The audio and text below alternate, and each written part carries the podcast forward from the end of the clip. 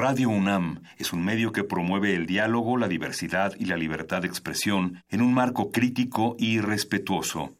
Los comentarios expresados a lo largo de su programación reflejan la opinión de quien los emite, mas no de la radiodifusora. Por siglos nos hemos hecho escuchar. Nacimos como parte de esa inmensa mayoría. Hablar. Escuchar. Debatir. Proponer. Cuestionar. Está en nuestra naturaleza. Seamos instrumentos de conciencia de nuestro pueblo. Usamos el sonido porque atraviesa obstáculos. Muros. Fronteras. Nosotros somos la resistencia.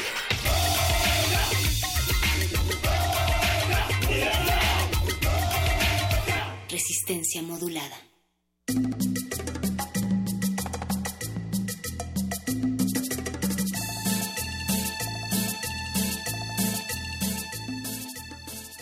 Arranca el mejor sonido de Adolfo Prieto, el sonido del barrio de la Benito Juárez y de la del Valle. Saludos al del billete de 500. Esto es sonido resistencia modulada, la máquina del sabor de Radio UNAM 96.1 de FM. Estamos en vivo desde Adolfo Prieto para todo el mundo y lo saluda el perrito bailarín. A bailar aunque mañana haya escuela y Natalia Luna sacándole brillo a esta pista. Perrito, perrito, sonido de la resistencia, abriendo los oídos nocturnos del 96.1. Súbale, súbale, raza y bájele a las ventanas. Manden ahí sus cúboles en el libro de caras en resistencia modulada y en el pajarito en R modulada. Mira nomás al loco del voice, ahí anda en la producción. Bailele, bailele, Mulia en la operación. Alba, no nos dejes solitos. Recuerden mandarnos todo su amor a nuestros números de WhatsApp 55 47 76 90 81 55 47 76 9081 porque nada dice te quiero como una cumbia dedicada aquí en Resistencia Modulada. Gracias, gracias a todos los que nos acompañan del otro lado de la bocina y les recordamos que esta semana es de sonidero aquí en Resistencia. Tenemos a Champeta Punk el próximo día jueves. Saludos, saludos desde la cabina de FM a los de Champeta Punk. Pero para más detalles, quédense en sintonía esta semana en Resistencia Modulada. Y mañana, mañana viene la fiesta, el sonido confirmación, sonido bongo de Azcapotzalco. Así es, desde la del Valle para el mundo entero, sonido resistencia. Y queremos agradecer a la resistencia que bailó contra el olvido. El CCU se calentó y cerramos el estacionamiento. Raza, ahí nos pueden encontrar en las redes. Recuerden cómo se bailó, cómo se cantó en el CCU y la resistencia se desmadrugó. Y un saludo a toda la banda que disfruta el ambiente de los sonidos en México. Esto es Resistencia Modulada. Los acompañamos hasta las 11 de la noche y a bailar. ¡Súbele voz!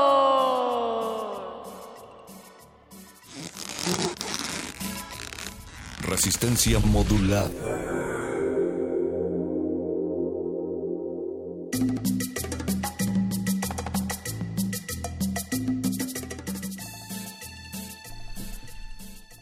Aquí sacándole brillo a la pista, no es lo mismo sin el reverb definitivamente, pero seguimos calentando motores, el cuello y la greña se sacude Natalia Luna. Lo que seguimos haciendo efectivamente, perro, es seguir bailando, seguir celebrando con ustedes con música, con palabra. Y sí queremos agradecer mucho a toda la gente que nos acompañó en el CCU el sábado pasado, en donde la resistencia se desmañanó y transmitimos de las 12 a las 3 de la tarde. Ustedes pueden encontrar también más detalles a través de nuestras redes.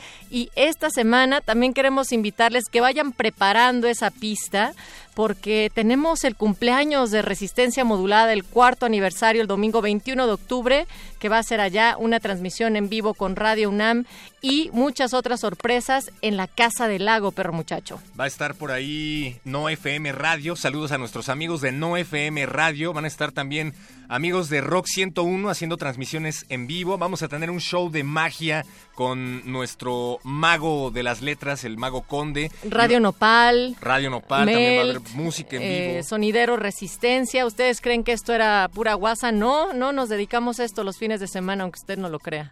Pero la vida es hoy, 8 de octubre, y aunque los esperamos allá y queremos que se sumen al evento que ya está en nuestras redes, recuerden Facebook Resistencia Modulada, los invitamos a que vayan calentando orejas con el gordo y el flaco de la literatura, que esta noche van a enredar sus oídos con música. Literatura y música, órale, eso es nuevo en Muerde Lenguas. ¿eh? y los que sí son sonideros, sonideros, más ñeros que neros, el laboratorio de cultivo de ejercios va a recibir a las viajeras partículas acústicas de Juan Moreno. Va a haber una metamorfosis sónica para sus oídos esta noche a través de estas frecuencias. Natalia Luna, no tengo, no tengo ganas de cumplir más años, pero luego recuerdo que cuando es el aniversario de Resistencia Modulada, eh, pues las cosas se ponen divertidas y se me pasa. Ahí los esperamos el 21 de octubre en la Casa del Lago y fíjate que hay gente que ya lo está preparando, se acercaron al evento en el CCU y nos decían, oigan, ¿qué onda con su aniversario? ¿Qué va a ser en la? Casa del Lago? Pues sí, domingo 21 de octubre, aparten la fecha y revisen todos los detalles a través de arroba R modulada y en Facebook estamos como Resistencia Modulada. Y lo estábamos diciendo hace unos momentos, perro muchacho, mañana prepárense porque llega Daniel Alvarado de Sonido Confirmación y Jesús Ramírez de Sonido Bongo de Azcapotzalco. Y para que vayan calentando motores, escuchemos esto que se llama El Leopardo de Danny Boom del sello Pollen Records de 2016, música fresca o casi fresca aquí en Resistencia Modulada. Sigan en sintonía con Radio UNAM. Resistencia modulada.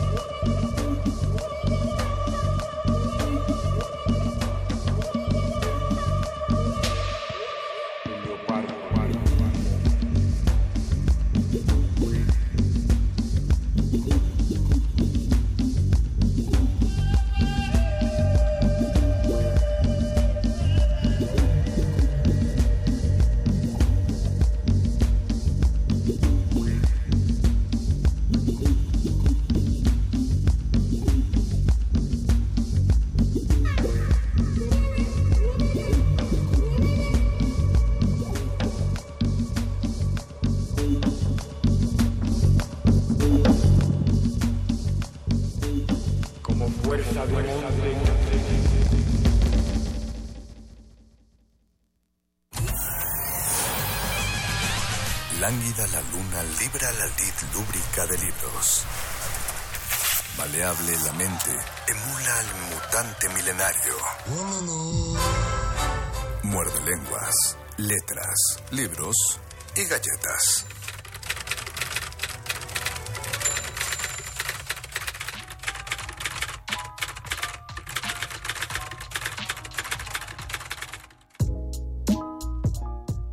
Muerde, muerde, muerde. Muerde lenguas.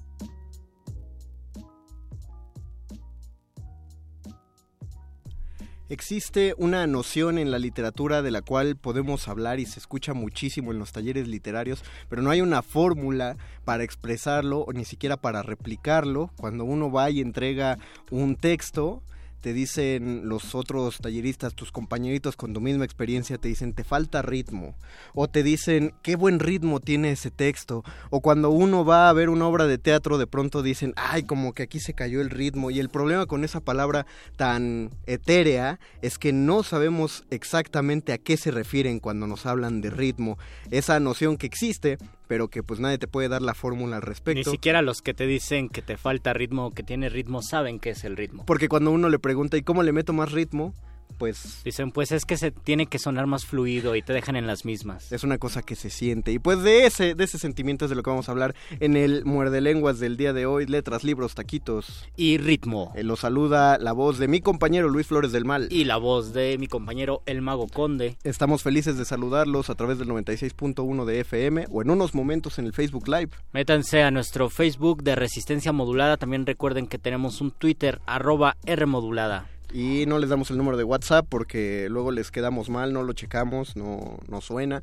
Y, pues no, coméntenos nada más en el Facebook Live que tenemos ahí, recuerden inbox tampoco porque pues mándenos sus mensajes rítmicos, queremos ver mensajes rítmicos. O arrítmicos. O arrítmicos. Porque si podemos se supone que si podemos manejar el ritmo pues también podríamos podemos manejar la arritmia. Entonces pero antes de pasar a, a esos detalles tenemos tenemos un un muerde un muerde lenguas lleno lleno de teatro. Entonces vamos a pasar directamente a nuestro primer anexo de este programa de radio que también tiene su programa de mano.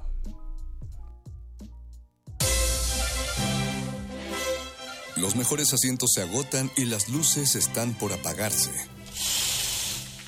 Esto no es un programa de radio, es un programa de mano.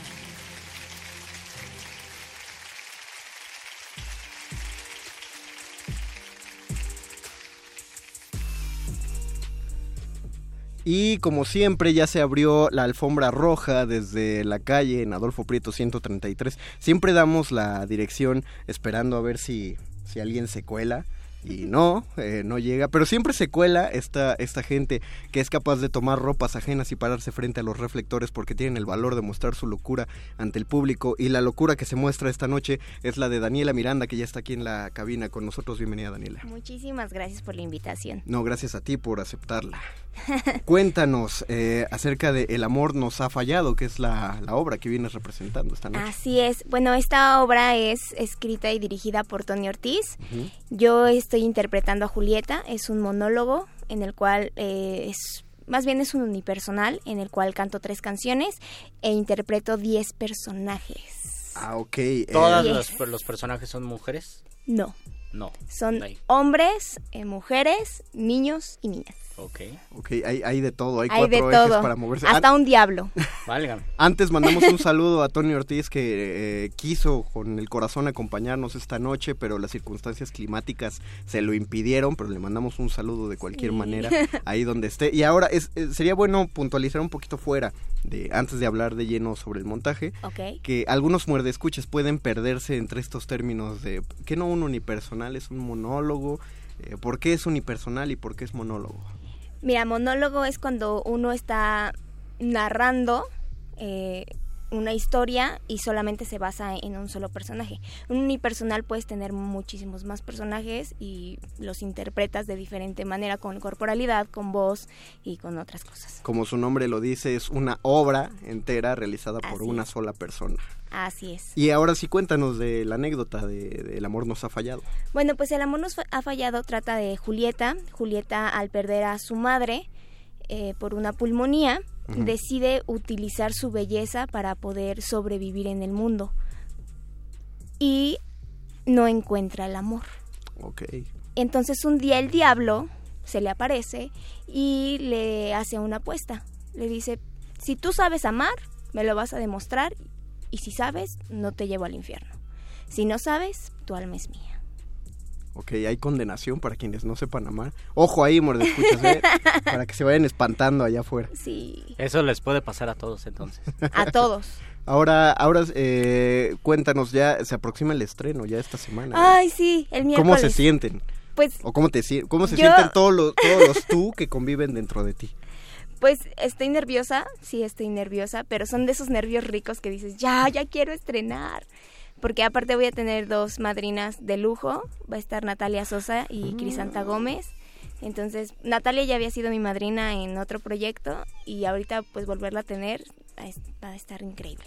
Los, para que para quien también se esté confundiendo un poco y esté fuera del ámbito teatral, un padrino teatral funciona de una manera muy similar a un padrino de la vida real. ¿no? Así es. no tienen por qué darte dinero necesariamente, no le avientan dinero a los invitados a tu obra, pero te, te, te presentan a la sociedad, pues. Se podría decir que sí. ¿Cómo, eh, de quién surge la iniciativa? ¿Quién empieza el proyecto? ¿Era un texto ya escrito? ¿Tú le dijiste a Tony, oye, tengo ganas de...? No, de hecho, Tony ya lo había hecho en Veracruz. Tony es veracruzano. Entonces, él tiene su compañía allá y tiene su foro allá. Él ya la había montado allá y también quiere hacer cosas aquí en el DF. Entonces, empezó montando otras cosas, eh, pasaportes. sí, sí, sí y ya después eh, en enero me llamó y me dijo que quería que leyera la obra para ver si me gustaba. Me gustó, la verdad es que la obra es increíble y es un reto para mí porque tengo que cantar, porque tengo que hacer los 10 personajes, entonces ver corporalidad, etcétera, etcétera. Yo dije, sí, le entro. Estuvimos en el Rally del Foco. Uh. Sí, entonces fue un mes de estar trabajando arduamente. Eh, hasta ahorita se dio la, temporada, yo dije, pues ya trabajamos para una función, entonces pues hay que hacer algo más grande. Y ahorita vamos a tener la temporada de tres meses. Empezamos el 10 de octubre en, el, en la teatrería a las 9 de la noche. Y vamos a terminar hasta el 19 de diciembre. Eh, perdón, nada más, ya esta es una pregunta más de interés. ¿El rally del foco en qué mes fue esta vez? Siempre es en febrero. Siempre es en febrero, ¿verdad? Sí, según yo siempre es en febrero. Ok, eh, para poner igual al tanto a los, a los radioescuchas, el rally teatral del foco es, se avientan todo el mes de febrero presentando obras, es una obra cada día, ¿no? Según yo, eh, hay unas en la mañana y unas en la tarde. Ah, sí, de hecho. Según yo, dependiendo cuántas obras haya y luego se hacen hasta premiaciones y sí. Entonces si alguien recuerda la entrevista de hace dos semanas fue hace dos semanas Tony Ortiz que nos habló que está tratando de invadir la Ciudad de México con sus textos. Eso está muy tú ya habías cantado en escena antes de o nomás en karaokes en la regadera no pues también soy cantante, de hecho este, estoy promocionando mi sencillo. Ah, aprovecha. venga, venga. Eh, Ojalá tuviéramos una radio para promocionar. Ah, mira, casual. Eh, se llama Danny and Hope, el proyecto. El, el primer sencillo se llama Tu Calor. Es pop es muy pop. No, en no, realidad. no te, no te, nadie, nadie juzga. Tú, nadie juzga, no es que de repente son puros rockeros. Me ha tocado ir a por, es como de, ah, bueno, está bien. Pero aquí, la verdad es que yo, yo soy súper popera y romántica, entonces pues es lo que canto, es lo que más me gusta. Espero que la puedan escuchar, estamos en Spotify y en YouTube y pues ahí la promociono. Okay. y pues sí había cantado en otras obras de teatro, he estado en varios musicales, no eh, de Ocesa ni más grandes, pero sí estaba en musicales, eh, Hansel y Cabaret, etcétera, etcétera. Entonces no, no me cuesta tanto trabajo. De hecho, mi coach es Chucho Casab. Ah, órale. Este, trabajo con él, he estado trabajando las canciones de este musical y pues él es el que me coachea. Ya hay una serie de nombres entonces que dan legitimidad a este estreno. Espero yo que sí. Y a esta temporada. Eh, ya eh, para, para yo, yo quiero saber cómo, cómo es la perspectiva del amor sin, sin spoiler. ¿Tiene un mensaje que motiva o un mensaje que desalienta a los enamorados y a los desenamorados? Creo que justamente ese es uno de los temas, de la cuestión de lo que yo veo. Normalmente vamos hacia el amor de pareja, no vemos más allá de que el amor puede ser amor familiar, amor de hacia un amigo, hacia un hermano, etcétera, etcétera.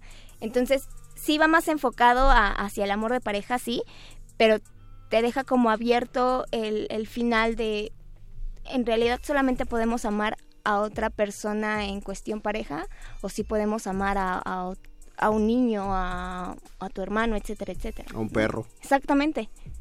Justo.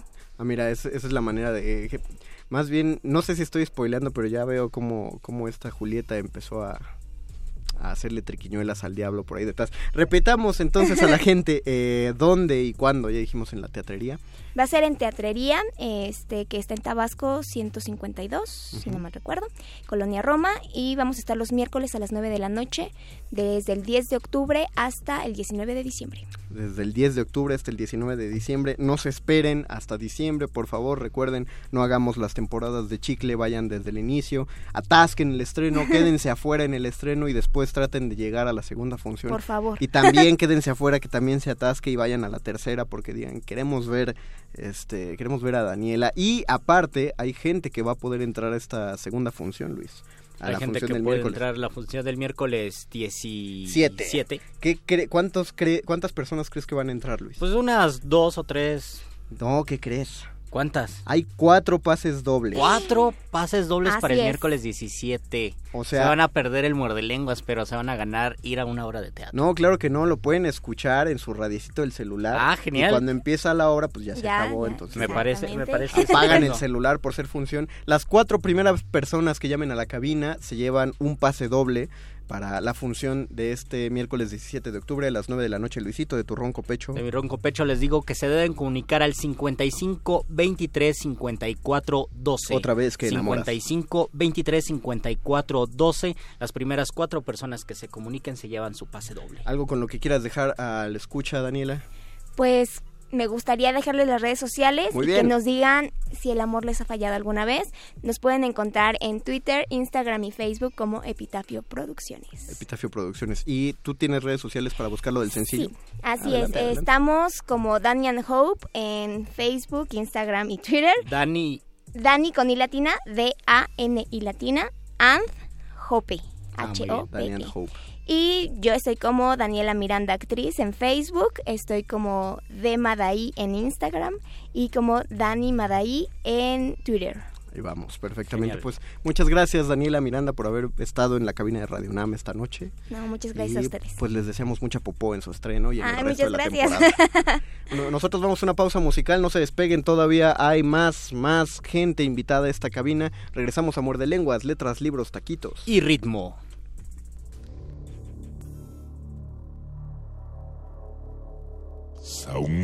Muerde lenguas. Mi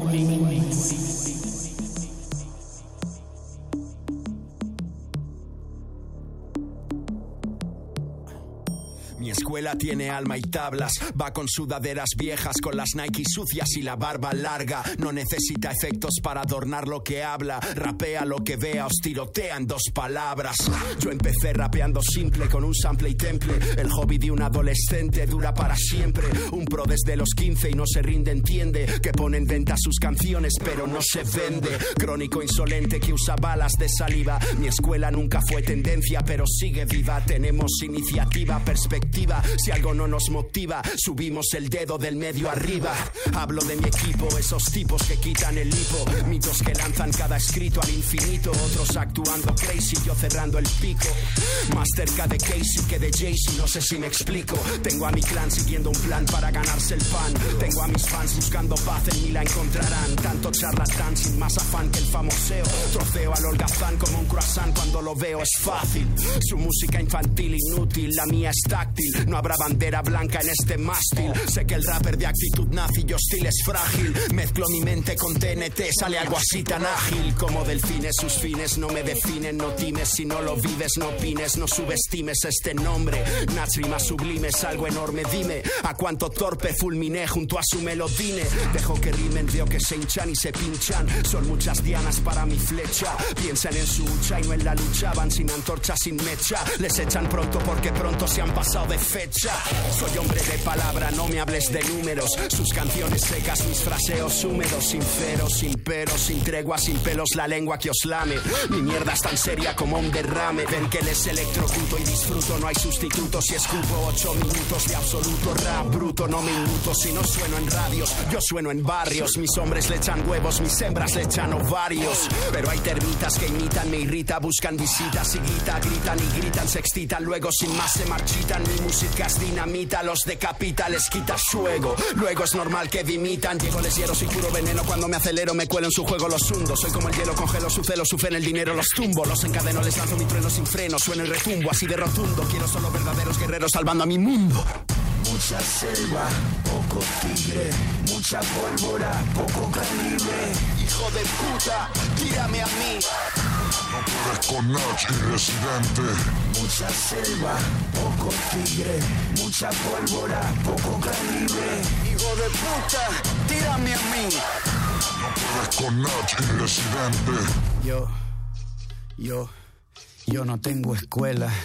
Sin que soplara el viento aprendí a navegar barcos de vela. Mi rima encima de una cumbia como quiera impacta. No sigo ninguna escuela porque soy autodidacta. Nunca seguí las reglas con pistas de rap genéricas. Con un cajón peruano escribí Latinoamérica. Mi rap no sigue órdenes de ningún sargento, hijo de puta. Yo creé mi propio movimiento que narra y sin garras te desgarra. No crecí escuchando a Tupac, crecí con Violeta Parra. Y cuando deletreo los educo sin pizarra, con solo dos barras la roqueo sin guitarra. No creo en dioses del rap, mucho menos en reyes. Yo soy la fucking gravedad desafiando las leyes. Yo soy el orden, pero cuando se desarregla, todas mis líneas son curvas. Siempre rompo las reglas. Acostado bajo la sombra de una palma, relajado, compitiendo contra mí mismo porque no tengo a nadie al lado. Me gusta abusar de los raperos fresa. Les dejo la R en las nalgas impresas antes de bajarme esta cerveza. Fácilmente los torturo, solo les quito el Instagram y vuelven a ser inseguros. Tu moda no creo que dure. Las quinceañeras que te siguen hoy ya no te seguirán cuando maduren. Muchas selfies, poco contenido. Se tardan más en el vestuario que haciendo prueba de sonido. Sus conciertos son todos iguales. Pocas rimas, poca banda. Muchos fuegos artificiales no se me escapan cuando escribo. Son fáciles de identificar porque se visten con colores llamativos. A estos raperitos nunca les he visto la cara. Siempre los veo de espalda cuando los pongo en cuatro y les subo la Y me los follo por los dos hoyos. Sin apoyo los arroyo al estilo criollo. Los convierto en caldo de pollo. La policía me busca por acoso sexual y por perverso. Porque como KCO soy un violador del verso. Y la goleo porque con las dos piernas pateo. En el freestyleo desde el tiro libre la donqueo. Y sin rodeo cuando me cabreo con mi palabreo. Pongo a hablar en árabe hasta los hebreos. A veces le meto tan rápido que el alfabeto no lo veo. A los del maleanteo los abofeteo como novela de abuela sin empleo. Mi lengua se tira acrobacia nunca antes vista de malabarista. Todo un artista y como Michael Jackson hace el moonwalking por la pista. No hay quien resista al residente. Cuando lo baja caliente los pongo de rodillas literalmente. Como a los creyentes en el Medio Oriente. Arrodíllate y reza. Soy un talibán rimando corto cabeza con mi destreza. Les quito el corazón con la boca y lo pongo en la mesa. Encima de pan de hamburguesa con mayonesa, salsa japonesa y un poco de jugo de fresa. Me los desayuno, mi lengua nunca se tropieza. Cuando se expresa, los atraviesa con naturaleza. Mi sopa de letras empieza a hablar la represa. Que llegó la pieza que falta en el rompecabezas. Mucha selva, poco tigre, mucha pólvora, poco calibre. Hijo de puta, tírame a mí. No puedes con Nach y Residente. Mucha selva, poco tigre, mucha pólvora, poco calibre. Hijo de puta, tírame a mí. No puedes con Nach y Residente.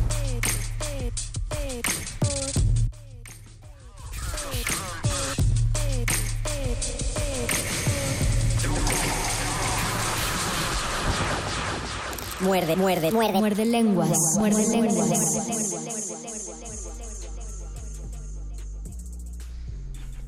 Eh, se me ocurrió que pedirle al doc, pero no se lo pedí eh, cuando debía hacerlo, que era mientras escuchábamos esta canción Sota de Calle 13, que pusiéramos otra vez la rúbrica de programa de mano, pero acelerada, aceleradísima, porque tenemos otro invitado aquí en la cabina. eh, vamos a poner un pedacito, ¿eh? No se saquen de onda si cortamos la, la rúbrica así de rápido. Y ya, listo. Los mejores asientos se agotan. Ok, ahí está. Entonces ya, es- esa fue nuestra segunda. No es un déjà vu. No es un déjà vu. Es tenemos- doble programa. A ustedes a veces les gusta aquella doble programa de mano. Hace muchos lunes que no teníamos y este lunes sí tenemos doble programa de mano. Y esta vez vino en la, en la alfombra roja, en otra alfombra roja porque la cambiamos por invitados. Vicente Silva, que está en la cabina aquí con nosotros. Bienvenido, maestro Vicente, ¿cómo estás? Muy bien, gracias. Muchas gracias. Tú eh, eres, eres director y, y- Coreógrafo. Y coreógrafo de, de El Hombre que solo sabía amar, que se está presentando en el Centro Cultural del Bosque. En el Teatro de la Danza Guillermina Bravo estamos el 13, 14, 20 y 21 de, de este mes de octubre a las 13 horas. Pues es una pieza muy bella que realmente no me he podido deshacer de ella porque quiero decir que no me he podido deshacer de ella porque yo hago un trabajo coreográfico regularmente anual y lo trabajo un año y me deshago de la coreografía y lo, y lo que sigue. Pero El hombre que solo sabía amar es una pieza para niños. Entonces tiene 18 años en el, en el ambiente artístico. Se ha presentado en toda la República, en varios países, siempre nos ha ido muy bien. Llevamos más de 600 representaciones con la pieza digo, para danza eso es realmente un récord. Tú sabes que las temporadas de danza, a diferencia de teatro que presentan 40, 50 funciones, una temporada de danza es de 4 o 5 funciones. Porque hay una concepción distinta del público para apreciar la danza que apreciar... Eh, pues fíjate que nosotros diferimos un poco ahí porque a nosotros nos va muy bien. O sea, a mí siempre me hablan de esa carencia del público en la danza, pero a nosotros, te repito, nos va muy bien. Acabamos de estar el año pasado que hicimos una colaboración con Metamit, que antes era Von Magnet en Palacio de Bellas Artes y llenamos. Palacio de Bellas Artes. Y estrenamos la semana pasada en el Teatro de la Danza y en nuestras primeras funciones tuvimos 400 personas pagando boletos. No regalamos cortesías, excepto a la gente de radio que invitamos. Ah, mira, ya nos spoileó. final ya me estaba asustando. Este, maestro Silva, pero eh, es bueno, yo quiero preguntar acerca de la concepción, ya que dices que han, han tenido como una tan buena recepción. Eh, de por sí para, yo lo digo a gente como yo, nos es difícil, nos es muy fácil apreciar una coreografía, pero nos es difícil concebir eh, un lenguaje coreográfico, ¿no? O entender que se traduzca cualquier idea a coreografía. Pero ahora que nos hablas que es una coreografía enfocada hacia niños, ¿cuáles son las particularidades de, esas coreografías? Bueno, te digo así muy breve eh, cómo surgió la idea. Eh, Manuel de la Cera cuando era director en, Bellas Artes y después fue programador en el Fondo Nacional, digo en Conaculta, en el Consejo Nacional para la Cultura y las Artes, hizo un programa normalista para llevar danza a las escuelas normales. Él estaba muy preocupado por el gremio de, maestros. Entonces una vez llegamos a la escuela normal que está atrás de la Nelly Campobello y el espacio donde nos teníamos que presentar era como esta sala. Digo esta sala para hacer un estudio es grande, pero no para bailar y menos con alfombra. También aquí ya tenía alfombra y había un piano aparte, un piano vertical. Eduardo que iba con nosotros y tres bailarinas que como un chiste era una argentina, una brasileña y una mexicana. y, y yo les dije, pues sabes qué, lo que traemos aquí no cabe. Entonces vamos a hacer algo Tú, Eduardo, toca el piano durante una hora, improvisa, y yo improviso una historia durante una hora. Y así eh, generé esta historia que trata de un hombre que vive en un X lugar donde habitan seres extraños, seres raros, pero ninguno de estos seres será un candidato a ser amado. Entonces él decide salir a buscar a quien amar. Y en el Trafalgar eh, viaja por siete mares, el mar de la armonía, el mar de la soledad, el mar de hoyos, mares inventados obviamente, mar de la armonía, mar profundo. Y entonces fui que le, le fui dando estructura a la historia. Y en el último de los mares dice que se encuentra tres pulgas. Una de ellas era muy fuerte y solamente quería ser levantadora de pesas. La otra era una pulga vanidosa y quería ser bailarina de cancán. Y la última de las pulgas, que era la más pequeña, era ideal para ser amado. Y luego eh, tu, tu pregunta me hace recordar un comentario de, del papá de una bailarina eh, Amaranta Verdugo se llamaba ella. Y entonces un día llega y me dice, yo vengo a ver la danza porque mi hija baila, pero yo no le entiendo y a mí no me gusta. Pero esta obra dice es la primera que le entiendo del principio a fin y que me cuenta una historia. Entonces pienso que todas las coreografías que yo veo deberían ser igual y ser legibles, entendibles para mí. Regresando a ese origen, ¿cuánto tiempo te diste para improvisar ese ese día, pues como una hora. O sea, fue el mismo día. Sí, el mismo día. Tal cual, improvisar. El, mismo día y este después la estructuré, la escribí y me quedaron como 20 cuartillas. Cuando empecé a hacerla, la obra duraba como una hora 45 minutos, era larguísima. Entonces tuve que ir cortando partes que aunque me gustaban mucho por el movimiento, por la historia o por lo que fuera o por los efectos, tuve que irlos cortando. Eh, y, me acuerdo que cuando la estrené, Juan Pablo Villa, que tú debes conocer, sí, sí, sí. Eh, él, una de las piezas originales es de él, me la regaló exactamente para la parte que se llama el, El tejedor de sueños. ¿Y, es también vocal o...? Eh, sí, sí, tiene letra. Y bueno, ya ves que ahora Juan Pablo improvisa más y hace Con el cardenche sí, y, sí, y sonidos. No, en ese tiempo tocaba guitarra y bailaba Ah. conmigo. Bailaba, o sea, bailaba en escena y tocaba el piano y tocaba la guitarra en escena y cantaba. Y la otra pieza original es de Gabriela Huesca, que también debes conocer. Ella hace música para niños desde hace, creo que 40 años, 30 años. Tenía un dueto con que se llamaba Kitsia y Gabriela para niños. Y este y pues ellos son eh, le dan estructura a, a la música y saben la historia de, de- desde la A a la Z y ello nos ayuda mucho a, a- a darle un a concretar la historia. Pero pues, la ¿no? historia entonces es la música y el movimiento o también hay diálogos, bueno, hay frases. Hay dos, eh, al principio, como te cuento, yo escribí la historia en 20 cuartillas, pero después dije, no, esto es mucho, esto es danza, entonces hice una introducción, nada más. Y después de una introducción, al final, cuando encuentra la pulga, dice, pero un día encontró a una hermosa pulga con ojos gigantes, redondos, como piedras de molino. El romance parecía perfecto. El hombre se enamoraría de la pulga. La pulga se enamoraría del hombre. Él aprendería a saltar como una pulga. Ella aprendería a dormir patas arriba. Y todo el mundo sabe que una pulga que duerme patas arriba muere en el instante. Pero por amor. Y ahí suena el piano otra vez.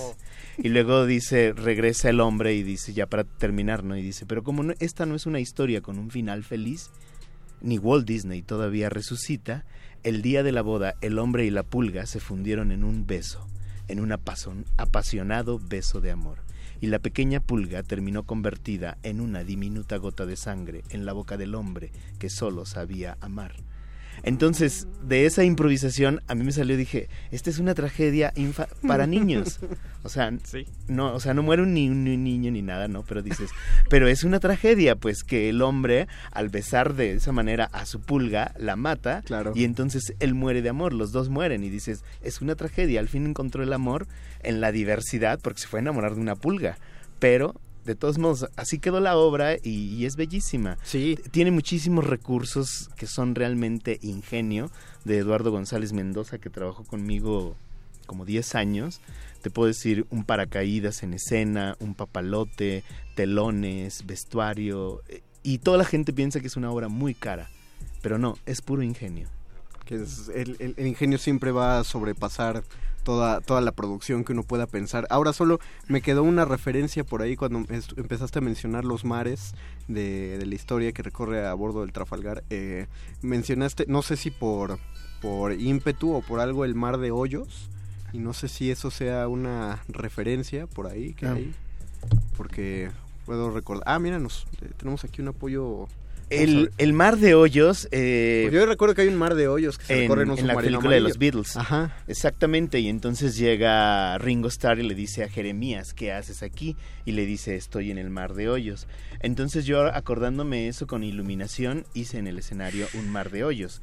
Y entonces está un hombre tejiendo un papalote y llega el hombre que solo sabía amar y le dice, ¿y tú qué haces aquí? Dice, yo tejo los sueños para echarlos a volar.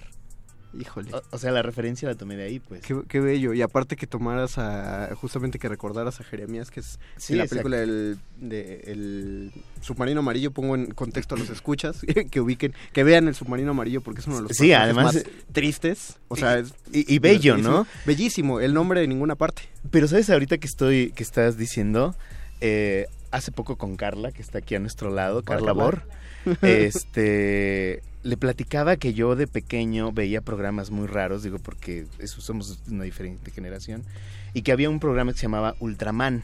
Ah, claro. Que tenía un casco y un bulbo aquí Ojos y que, y como que de- disparaba así. Y había uno más raro que se llamaba Ultra Q. Ah. Y, y ese personaje de Jeremías salía en Ultra Q. Pero eh, físicamente, obviamente sería una botarga, un traje o algo. Órale. Pero ahorita que lo dijiste, me acordé y dije, ya sé de dónde es. Jeremías era igualito a Ultra Q y llevaba globos, siempre llevaba globos y terminaban como suicidándose solos. Ay. Sí, eh, era, era, una- era un programa súper extraño. Y le dije, lo vamos a buscar en YouTube, debe haber Debe- algo. al- alguien debe haberlo subido Sí. a la red. En, Sí, al- sí, o en sí. alguna biblio- videoteca. debe Era- estar eran programas japoneses. ¿Nos, ¿Nos puedes recordar entonces para a, los escuchas los días de la función para que lo vayan anotando y no, no se pierdan? Estamos el 13, 14, 20 y 21 de este mes a las 13 horas en el Teatro de la Danza Guillermina Bravo que está atrás del Auditorio Nacional. Es muy fácil llegar, puedes llegar en el Metrobús de dos pisos, en el Metro Auditorio, en Ecobici o no sé, ah, es facilísimo llegar. Sí, todo, el mundo eh, esperamos que ubique el Centro Cultural del Bosque.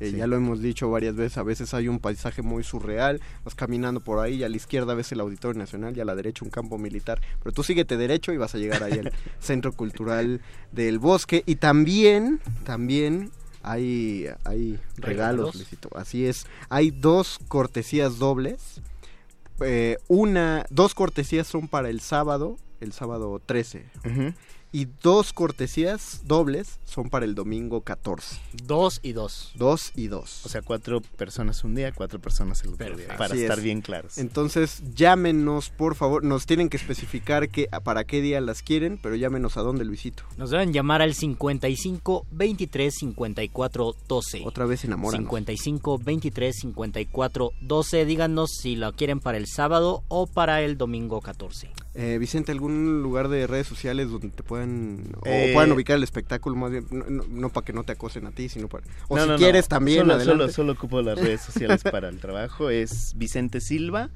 o BSS Compañía de Danza y en Instagram estoy Vicente Silva Sanginés y en Twitter es Vicente Sanginés. En, en Instagram completo, ¿no? Vicente, Silva, Vicente Silva Sanginés. Sanginés escribe S-A-N-J-I-N-E-S. Acento en la E. Ah, bueno, en Instagram no te dejan, pero, si lo quieren buscar por ahí es acento en la E final de Sanginés. Vicente, muchas gracias. Muchísimas gracias. Por haber estado aquí en la cabina de Radio UNAM. Eh, ¿algún, ¿Algo con lo que te quieras despedir de los eh, Pues que yo le tengo mucho aprecio a la UNAM. Trabajé 25 años en la FESA Catlán di clases, vi formarse muchas generaciones, tenemos muchísimo público de Acatlán, tenemos páginas con la FES Acatlán, eso lo pueden encontrar como BSS Taller de Danza Contemporánea. Ok, pues muchas gracias Vicente y mandamos también un saludo a la FESA Catlán, que tenemos ahí un par de escuchas y, seguramente muchos más ahora que te vinieron a seguir. Nosotros agradecemos, eh, instamos a que de nuevo son, son este, pocas funciones, no se esperen a la última, atasquen la primera, lo mismo la vez Perfecto. Vayan a las de en medio, el hombre que solo sabía amar. Nosotros vamos a hacer una pausa y regresamos al último y más querido segmento de este muerde lenguas de letras, libros, tacos y ritmo.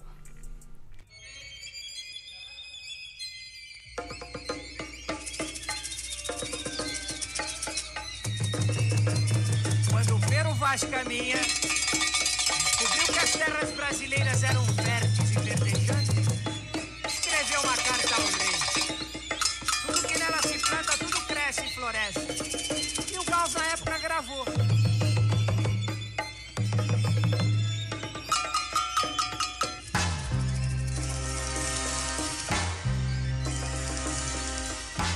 Sobre a cabeça os aviões, sobre os meus pés os caminhões. Aponta contra os chapadões meu nariz. Eu organizo o movimento, eu oriento o carnaval, eu inauguro o monumento no Planalto Central do país. Viva a bossa, sa, viva a palhoça, sa, sa, sa, sa. Viva a bossa, sa, sa, viva a palhoça, sa, sa, sa, sa.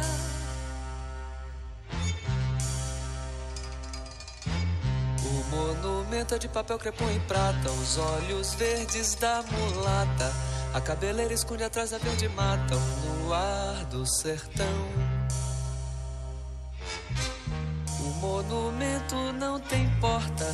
A entrada é uma rua antiga, estreita e torta. E no joelho, uma criança sorridente, feia e morta, estende a mão. Viva a mata, ta, ta, viva a mulata, ta, ta, ta, ta.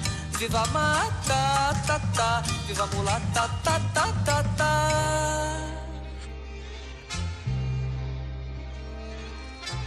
No pátio interno há uma piscina com água azul de amaralina. Coqueiro brisa e fala nordestina e faróis. Na mão direita tem uma roseira, autenticando a eterna primavera. E nos jardins os urubus passeiam a tarde inteira entre os girassóis. Viva Maria, ia, ia, viva Bahia, ia, ia, ia, ia. Viva Maria, ia, ia, viva Bahia, ia, ia, ia, ia.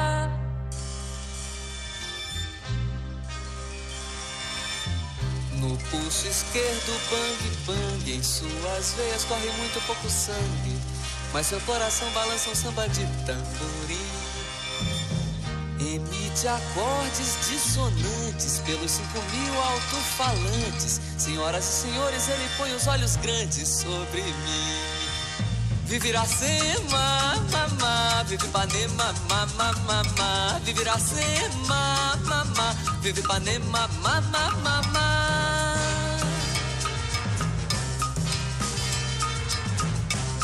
Domingo é o fino da bossa, segunda-feira está na fossa, terça-feira vai a roça, porém o monumento é bem moderno, não disse nada do modelo do meu terno, que tudo mais vá pro inferno, meu bem. Que tudo mais vá pro inferno, meu bem. Viva a banda, da, da, Carmen Miranda, da, da, da, da.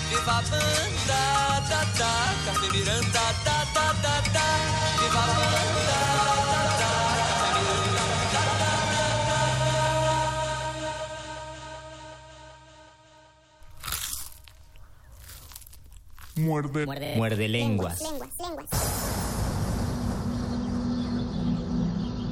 Cuando la primer duda del hombre surgió, el universo respondió con el conocimiento en forma de persona. Una persona con suéter.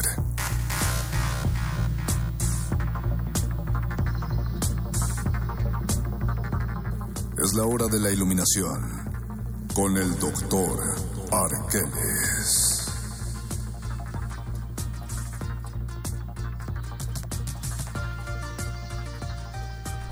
Escuchamos Tropicalia de Caetano Veloso, algo que a mí me gusta mucho, una grabación de 1968 y es una No, de ¿te las gusta canciones Caetano Veloso? Sí, muchísimo. Y es una de las canciones corazón.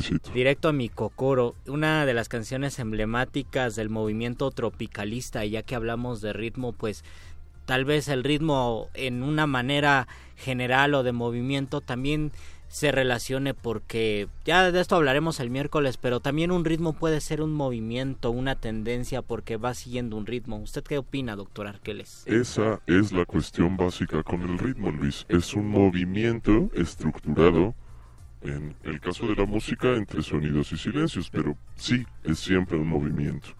¿Cuál? O, o sea, no, pero no es, no es hacer esto, ¿no? Por ejemplo, no sé, trate de pegarle el micrófono para hacer sonar como un metrónomo, pero no me está saliendo. Yo, pienso que más- sí, o sea, un ritmo no parte un de tempo, una ¿no? secuencia y puede ser una secuencia de sonidos, pero también puede ser una secuencia de imágenes o una secuencia de situaciones o una secuencia de oraciones. Creo que a lo que se refiere mi estimado Mario Conde Luis es a la cuestión del pulso en relación con el ritmo. Es decir, para que pueda existir cualquier ritmo, primero tal vez tiene que existir un pulso sobre el cual se hagan otros sonidos diferentes a ese que tú estabas marcando con tu pluma, Mario. Es decir, ese clic que comúnmente denominan los músicos eh, como el metrónomo de una canción, el que marca la velocidad a la cual se está tocando, se subdivide, se estructura de cierta manera y da como resultado géneros musicales o ritmos musicales particulares. Ok. Que es una de la las cuestión. partes primarias de la no sé si primarias, pero es de los cuatro fundamentos de la música, ¿no? El ritmo, la armonía, la Melodía. Y ya no me acuerdo cuál es el otro, pero en el ritmo se comparte no solo en la música como lo había dicho el doctor, sino también en la literatura, en las tendencias, en, en la pintura, en la danza, debe existir un ritmo. Ahora, si tenemos esta, esta cuestión de ritmo en la música, es fácil entenderlo, pero ¿cómo lo entendemos de manera literaria, Doc? Porque no solo, no solo tiene que ver con la poesía.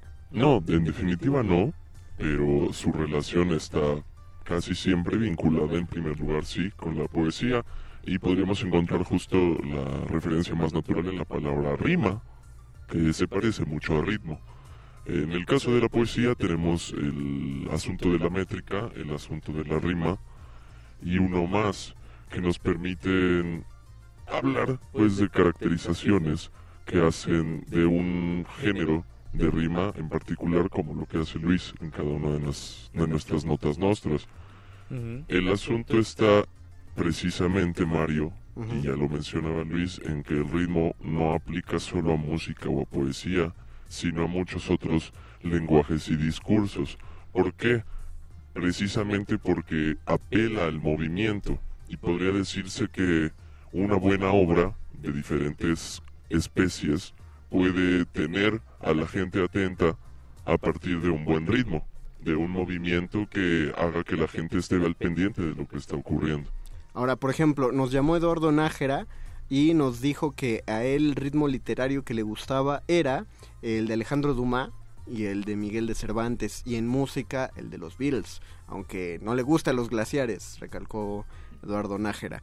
Eh, tiene gustos similares en ritmo porque no me parece, salvo mejor opinión de Luisito, no me parece que el ritmo del Quijote sea el más eh, pues trepidante, ¿no? Que no, yo no, yo no lo podría comparar con otras obras eh, de los siglos de oro en prosa, porque es complicado, hay pocas obras de los siglos de oro, pero sí entiendo que Cervantes tenía un excelente oído y no solo en, en cuestión sonora, sino en cuestión del lenguaje. Eh, Cervantes se dio cuenta de dónde era la persona que escribió el Quijote apócrifo Avellaneda simplemente por el uso de estructuras que utilizaba en su redacción. Eso es muy complicado porque es como si un escritor actualmente dijera este, esta persona es de Iztapalapa porque usa tales recursos idiomáticos. Ah, Cervantes era una persona con muchísima afinación en su oído y creo que le permitía mantener un ritmo. Se dice que, que no es casual que haya iniciado el Quijote con un octosílabo en un lugar de la Mancha, sino que era deliberado porque él tenía ese ritmo y esa respiración que había aprendido porque primero quería ser poeta y después novelista. Pues háblanos entonces qué es respiración, qué es ritmo. La, respiración es parte, la respiración es parte del ritmo o es un ritmo y es el ritmo corporal eh, relacionado con las palpitaciones de las que ya hablaste del corazón y en cuestión de la poesía se le se le dice respiración de forma general a las pausas que hacemos al final del verso para exactamente tomar aire y volver a decir otro verso. Una una línea o verso corresponde a una respiración. Si los versos son regulares, la respiración es regular y por lo tanto hay un ritmo en nuestra respiración al leer poesía. es eso. Ahora, ah, pues tenemos unos minutos que hace un minuto de hecho que hacemos recomendamos eh, libros de buen ritmo sí para tener ejemplos me, parece excelente idea mi querido usted tiene alguna doc para decir eh, definitivamente la literatura de Federico Nietzsche quien al dedicarse de lleno a la lectura por haber sido filólogo, a la lectura de los griegos, de los clásicos, no solo de los griegos, sino también de los latinos, desarrolló una forma de escritura muy, muy rítmica. Esa sería mi, mi invitación. Órale, según yo sí está pesado, pero usted dice que Léanlo pensando en el ritmo y no tanto en los conceptos, para que no se hagan bolas. Lean a Rubén Darío, que es el padre de la poesía latinoamericana y una de las personas con el oído más afinado que han existido. Rubén Darío merecía el premio Nobel. Ah, ¿tú crees? Lean, sí, por supuesto. Lean la poesía de Rubén Darío. Yo les voy a recomendar a Tennessee Williams, este dramaturgo estadounidense. ¿En español o en inglés? En, español. En español, es que lo simpático del, ritmo en el teatro es que no implica tanto las palabras que se usan, sino el modo en el que fluye un diálogo tras otro. Y si algo tienen esta ola eh, de, de esta época de dramaturgos de Estados Unidos, es un ritmo muy, muy adecuado para seguirlo. ¿Lo llamarías vertiginoso? No vertiginoso, no, es que no es acelerado, es que es, pues es fluido, pues no sientes, la obra puede durar dos horas y no sientes que dura dos horas, así yo definiría ritmo, que sientes que pasó hora, una hora, media hora, o sea, pasaron Es como viajar en carro sin tráfico. ándale, así de bonito. Me gusta. esa, esa, definición me gustó más, Luisito. Y con esas definiciones terminamos el Muerde Lenguas del día de hoy. El miércoles vamos a seguir hablando de ritmo. Vamos a tener muchas sorpresas. Sí, vamos a hablar acerca del de, Festival de Poesía Lenguas de América, Carlos Montemayor. El próximo jueves ya es el Festival de Lenguas de América. Pero nosotros hablamos el miércoles, aunque empiece el jueves. Agradecemos a Agustín Muli en la operación técnica. Agradecemos a Oscar el Voice en la producción. Que todavía anda por ahí este, tomando sus llamadas. Gracias por llamar. Gracias Gracias, Alba Martínez, en la continuidad Muchísimas gracias, doctor Arqueles, por estar con nosotros. Muchísimas gracias, Mago Conde, por estar aquí con nosotros. Muchas, gracias, muchas gracias, Luisito Flores del Mal, por estar aquí. Quédense, sigue la nota nuestra y después, ni modo, cultivo de ejercicios, pero pues igual les va a ir chido. Los locutores del muerde lenguas se quieren deslocutor y muerde lenguarizar. El que los deslocutor y muerde lenguarice, buen deslocutor y muerde lenguarizador será.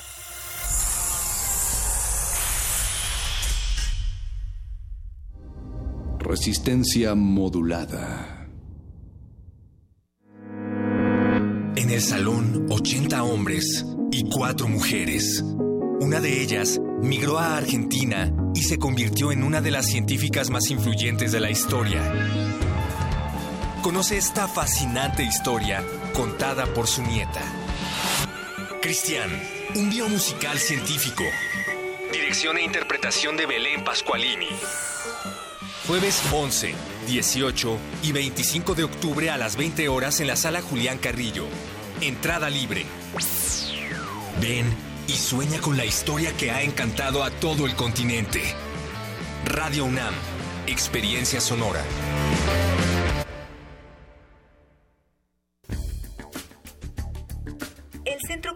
Isidro Favela Museo Casa del Risco invita a la exposición Carol Miller, Relatos en Bronce, integrada por 38 esculturas figurativas. Las piezas representan hombres, mujeres y animales dotados de particular belleza y fuerza. La figura humana invita a la reflexión y a la empatía. Carol Miller, Relatos en Bronce, se puede visitar en el Centro Cultural Isidro Favela Museo Casa del Risco, en la Plaza San Jacinto, San Ángel, Ciudad de México.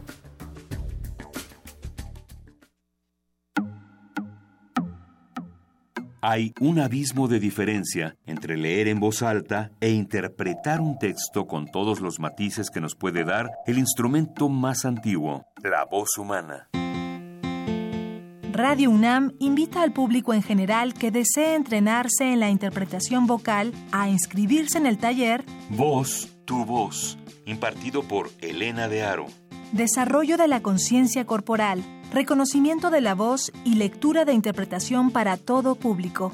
Todos los lunes y miércoles de noviembre de las 18 a las 21 horas. Informes e inscripciones al 5623-3272. Una voz bien entrenada puede construir un mundo. Radio UNAM invita.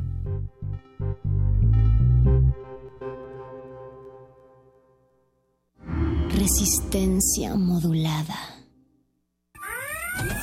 Interrumpimos lo que sea que esté haciendo para traerle este corte informativo. La, la nota nostra. El último lugar para informarte.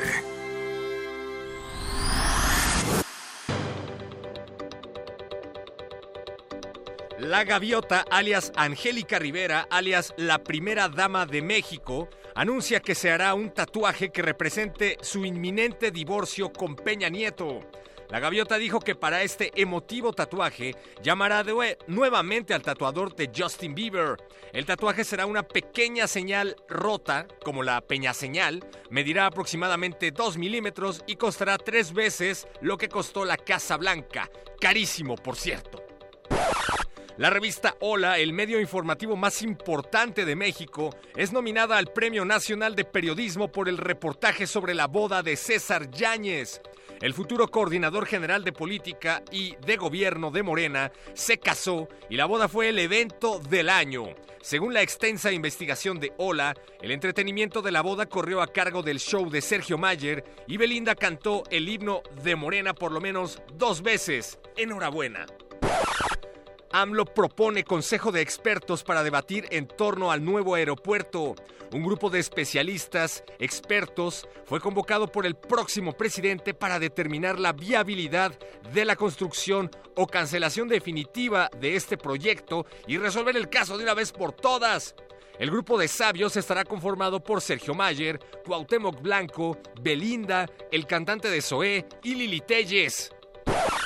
Y en la sección, Vicente Fox aconseja al peje sobre cómo ser un buen presidente de México. El amigo de las chiquitinas y los chiquitines pide al peje que apruebe el fracking en el norte de México porque dice que es un método bien moderno para extraer petróleo. Para la nota nuestra informó el perro muchacho. A nadie ya le sorprende que Fox meta su cuchara pues de hacer ruido no para y no para con su argüende, cual chinampina se prende y no entiende que es en vano su discurso, pues de plano ya no hay perro que lo siga, ni faltará quien le diga cállese viejo lesbiano.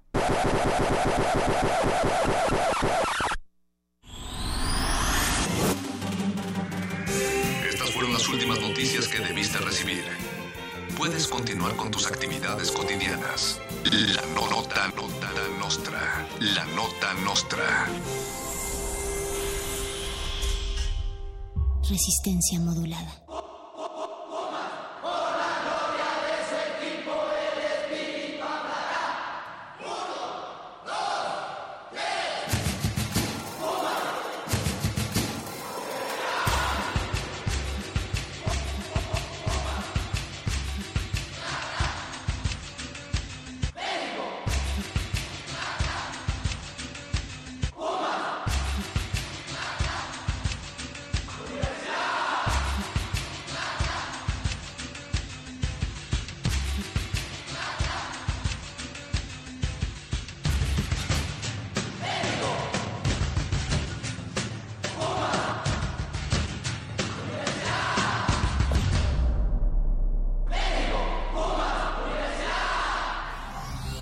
resistencia modulada.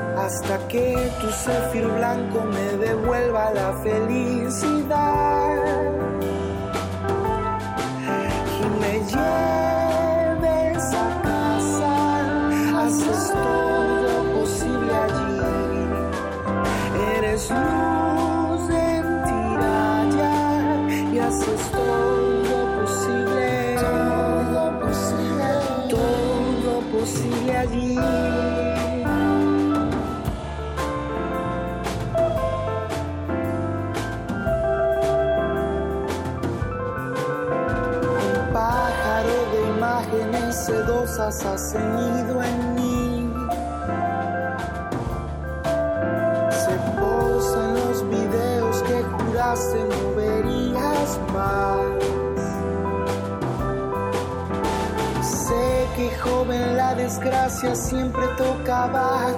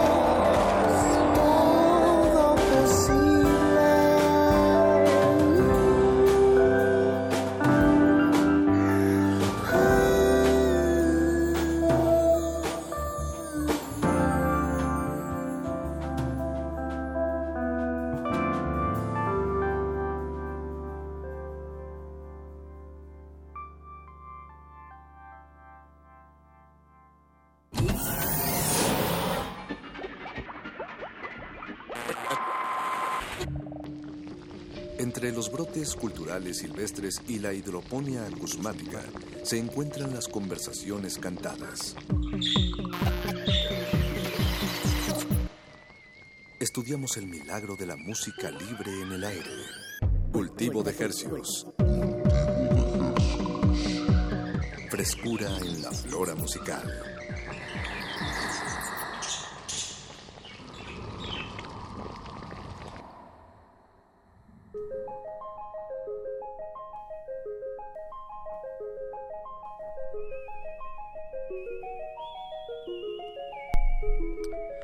Organismos audiosensibles y radioceptibles inmersos en las ondas hercianas. Bienvenidos a otra emisión de Cultivo de Hercios. El invernadero musical de resistencia modulada que se atomiza y transmite todos los lunes y jueves a las 9 de la noche eh, en compañía de todos ustedes y de música recién hechecita que hacemos llegar hasta sus oídos.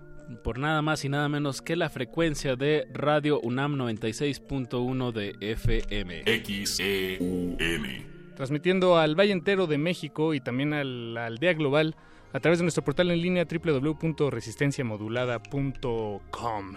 .com. Esto es radio en vivo y a todo color y les saludan desde estos micrófonos Apache o Raspi, su servidor. Y su otro servidor también, Paco de Pablo. Y si Eduardo Luis Hernández Hernández estuviera de este lado de la cabina, también les mandaría saludos. Así de bien lo conozco a nuestro querísimo productor. Y también a don Agustín Mulia, que seguramente también les mandaría saludos. Claro Yo que estoy sí. seguro de que sí. Alba Martínez también puede levantar También. la mano y, y decir saludos, que bueno, ya está en continuidad. Y esto de mandar saludos es muy de los sonideros, Apache, que es el... esta semana se, se hablará de sonideros en resistencia modulada, no en este espacio, cultivo de ejercicios, el día de hoy, pero, pero sí mañana a las 8 de la noche y el jueves a las 8 de la noche también. Pues es una gran pues subcultura, una apropiación de, de los DJs, ¿no? Y de la cómo se, se movió la música muchos, muchos años aquí en las calles de la ciudad. Y bueno, de eso van a estar hablando toda esta semana. Mañana va a venir eh, Sonido Confirmación, Ah, bien. que alguna vez nos acompañó en cultivo, eh, Daniel. Este va, va a estar va a estar bueno, va a estar bueno, sabroso y pues manda, eh, los saludos aquí los los re- redireccionamos por Sí, supuesto. ma- mándenos sus papelitos con canciones a través de nuestras redes sociales, Facebook Resistencia Modulada e Instagram y Twitter arroba R Modulada. Y Paquito, pues siendo hoy octubre 8 a las 21 horas con 11 minutos, bueno ya do- casi 12, damos inicio a este espacio, al espacio musical de Resistencia Modulada que les trae música fresquecita hasta la comodidad de sus oídos. Eh, también les hacemos invitaciones para eventos que se darán a cabo aquí en la Ciudad de México esta semana. Y, y de eso se trata este De eso espacio. Se trata, sí, charlas con músicos y con bandas y como bien dices, eh, pues, ser una pequeña brujulita a la que, que señale a un punto, un pequeño punto de la vasta oferta que hay en esta ciudad. Y, pero esta noche, por lo menos para iniciar este espacio, vamos a hacer todo lo opuesto, porque esta, esta brújula que, que les menciono, más bien va a apuntar al pasado, Ok. a este pasado sábado, no, sí, el sábado, ¿verdad? Sí, fue el sábado Sí, 6 fue el de sábado. octubre. En Huixquilucan se celebró la segunda edición del festival Hipnosis. Eh, ¿Y pues tú fuiste, Apache? ¿Tú fuiste? Estuvo, Yo no fui, pero tú sí. La música estuvo increíble, digo, era contra todo pronóstico, pues todavía sigue lloviendo y pues sí era de rigurosa bota y, y e impermeable, pero lo que fue, la, o sea, me sorprendió mucho cómo la, la gente a pesar de las inclemencias de- del clima, pues seguía ahí. Se y, mostró. Y la música estuvo ahí a la altura. Eh, bueno, pues eh, hubo actos internacionales, tanto nacionales, pero sí estuvo estuvo muy bien el festival. Y pues estaría bien empezar con un poco de, de esa adrenalina del fin de semana. ¿o qué Me, dices, me Paco? encanta, me encanta la idea. Como una píldora para, para la cruda, pero, pero, es- pero, es- pero distinto, completamente distinto en realidad. Para toda la gente que se dio la vuelta, pues de verdad eh, pues, se perdieron, digo, se disfrutaron de un show de, de primera calidad. Y pues escuchemos qué, qué tienes por ahí en, en los... Pues mira, tú me dijiste que el- de lo que más te gustó fue Unknown Mortal Orchestra, entonces pues yo confío en tu criterio Apache y espero que, que, que las orejas que nos están escuchando eh, concuerden. concuerden. Vamos a escuchar a Unknown Mortal Orchestra, este tema se llama From the Sun.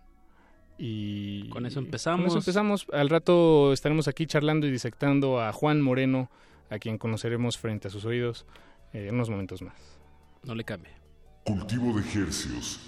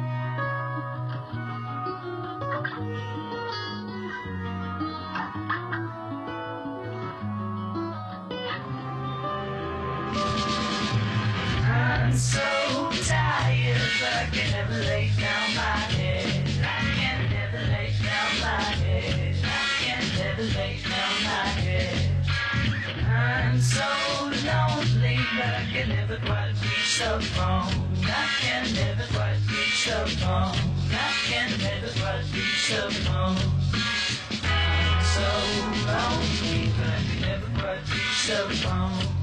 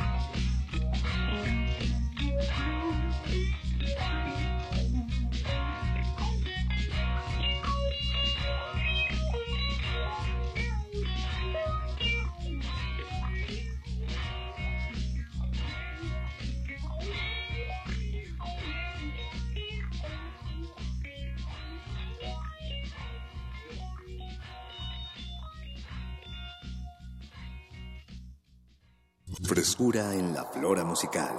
Cultivo de Hercias.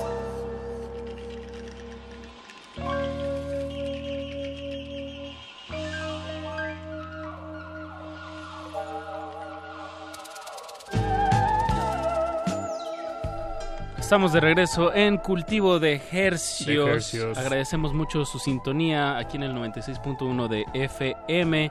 Y bueno, Paco de Pablo. Apache Raspi. Lo que más nos interesa en este espacio de, de resistencia modulada, pues es tener charlas con, con músicos, celebrar el milagro de la música libre en el aire. Así es, así es. Muy bien, Apache. Lo dijiste como, como, como está grabado. ¿no? como está grabado, como está inmortalizado. Así es, charlas con músicos. Y bueno, esta noche tenemos el, el placer y el deleite y el goce eh, de disectar frente a sus oídos a nuestro invitado de esta noche, Juan Moreno. Aquí le damos la bienvenida a estas frecuencias. Juan, ¿cómo estás? Qué gusto estar acá con ustedes, ¿eh? ¿Te ves cómodo? Sí, sí, sí, Te la ves verdad cómodo, es que... Juan. Con el bracito en la, ma- en la mesa. Es que siempre ver caras conocidas es, es bastante relajante, ¿no? Eso, eso. Hay Porque que, hay te que sientes ya como en reunión y ya dices, ah, bueno, esto va a estar menos solemne. Eh, bueno, es que lo que yo observé fue que Juan y Apache, eh, a quienes tengo aquí sentados frente a mí, ya se conocían, pero Juan, tú no sabías que venías con Apache. Fue una sorpresa encontrarlo aquí en la cabina y eso para mí eh, también fue una sorpresa y creo que todos sorprendidos eh, y contentos podemos eh, charlar. charlar. Cómodamente. Cómodamente. Yo recuerdo bien a Juan Moreno como baterista. Exactamente. De, pero ya sé que sería unos 10 años, ¿no? Sí, hace unos 10 años nos conocimos ahí. Que ¿En la- tú en el estabas hueso? En la movida. Eh, En sí. la movida. Exacto. Estábamos tocando con un, un grupo que se llamaba Los Wits. Yo estaba en el bajo y Juan estaba en la batería. Exacto, sí, sí, y después este, tú, tú estás en Suave as Gel, ¿no? Ajá, exacto, exacto. Proyecto Juan. bastante bueno ahí que... 2000ero. Ajá, que además este, alternamos con mi otra banda alguna vez en el Alicia. Claro. ¿No? Sí, sí, sí, Bien, cierto. bien. sí, Entonces cierto. conocen un lado muy íntimo de, de, de cada uno, que es el, el cuarto de ensayo. Exacto. Eh, ahí es donde se asoma un, una faceta del, del ser que, que, Y pues que no se asoma en otras, no se asoma en otras partes, en otras eh, circunstancias. Pero, pero qué gusto, Totalmente. qué gusto ver que después de 10 años le sigues dando y, y ya con un, pues con música muy, pues muy bien lograda que vamos a estar escuchando a través de esta, Cómo no, cómo de no. esta emisión.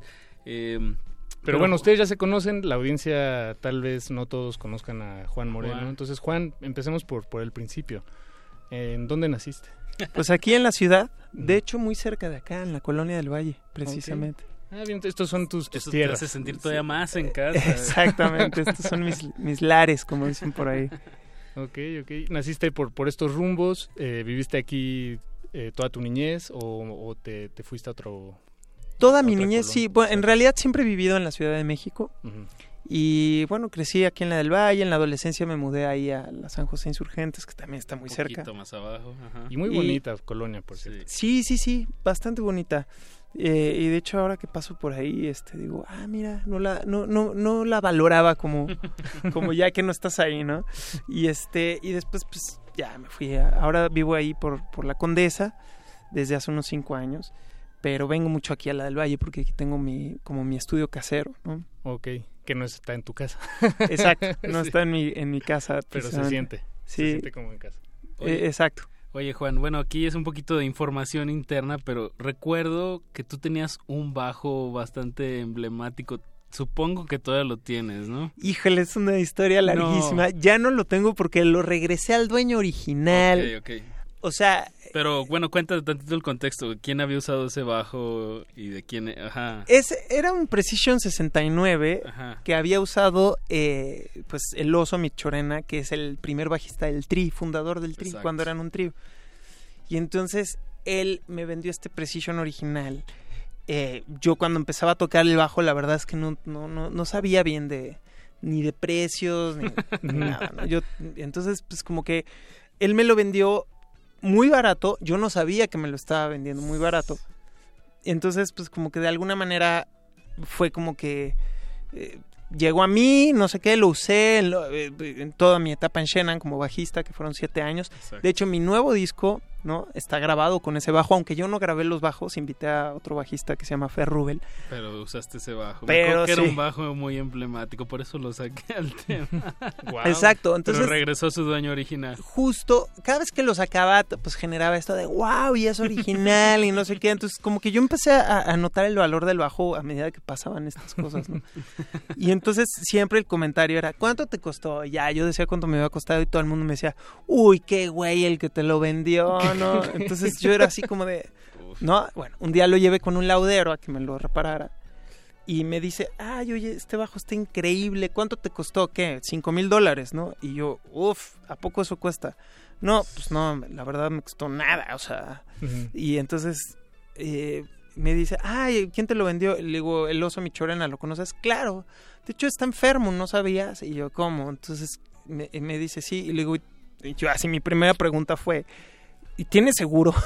¿No? Porque pues los músicos luego no, te, no pensamos en esas cosas, ¿no? Estamos entrando en un, terreno- un terreno escab- eh, Escabroso. sí, pero a ver, ven, venga, venga. Entonces fue, bueno, fue toda una cuestión ahí de que le dije a este cuate, dame su teléfono y no sé qué. Y yo ya había justo tomado la decisión que yo en este nuevo proyecto de solista, o sea, yo estuve, después de Shena, estuve un año en, ba- en, en Reino, en el bajo, este, sustituyendo a Sebastián. Pero cuando eh, acabo mi ciclo con Reino, dije, es que yo no soy bajista, o sea, en realidad yo llegué ahí un poco por accidente. Yo soy compositor y cantante. Y este, y ahora en mi nuevo proyecto me quiero enfocar sobre todo en la voz, ¿no? En interpretar y tocar la acústica en una que otra, pero Ya, ya. en realidad esa era mi, mi meta. Y dije, y esta reliquia pues la tendré como para grabar, ¿no? Ujú. Pero cuando me entero de esto del oso y tal, entonces pues como que regreso a él siete u ocho años después y le digo, oye oso, sé que estás en problemas este, de salud, me gustaría que recuperaras tu bajo, tú solamente dame lo que lo que en ese momento yo te pagué Y tú y tú véndelo. véndelo ahora sí en el precio que lo puedes vender. Wow, qué chido.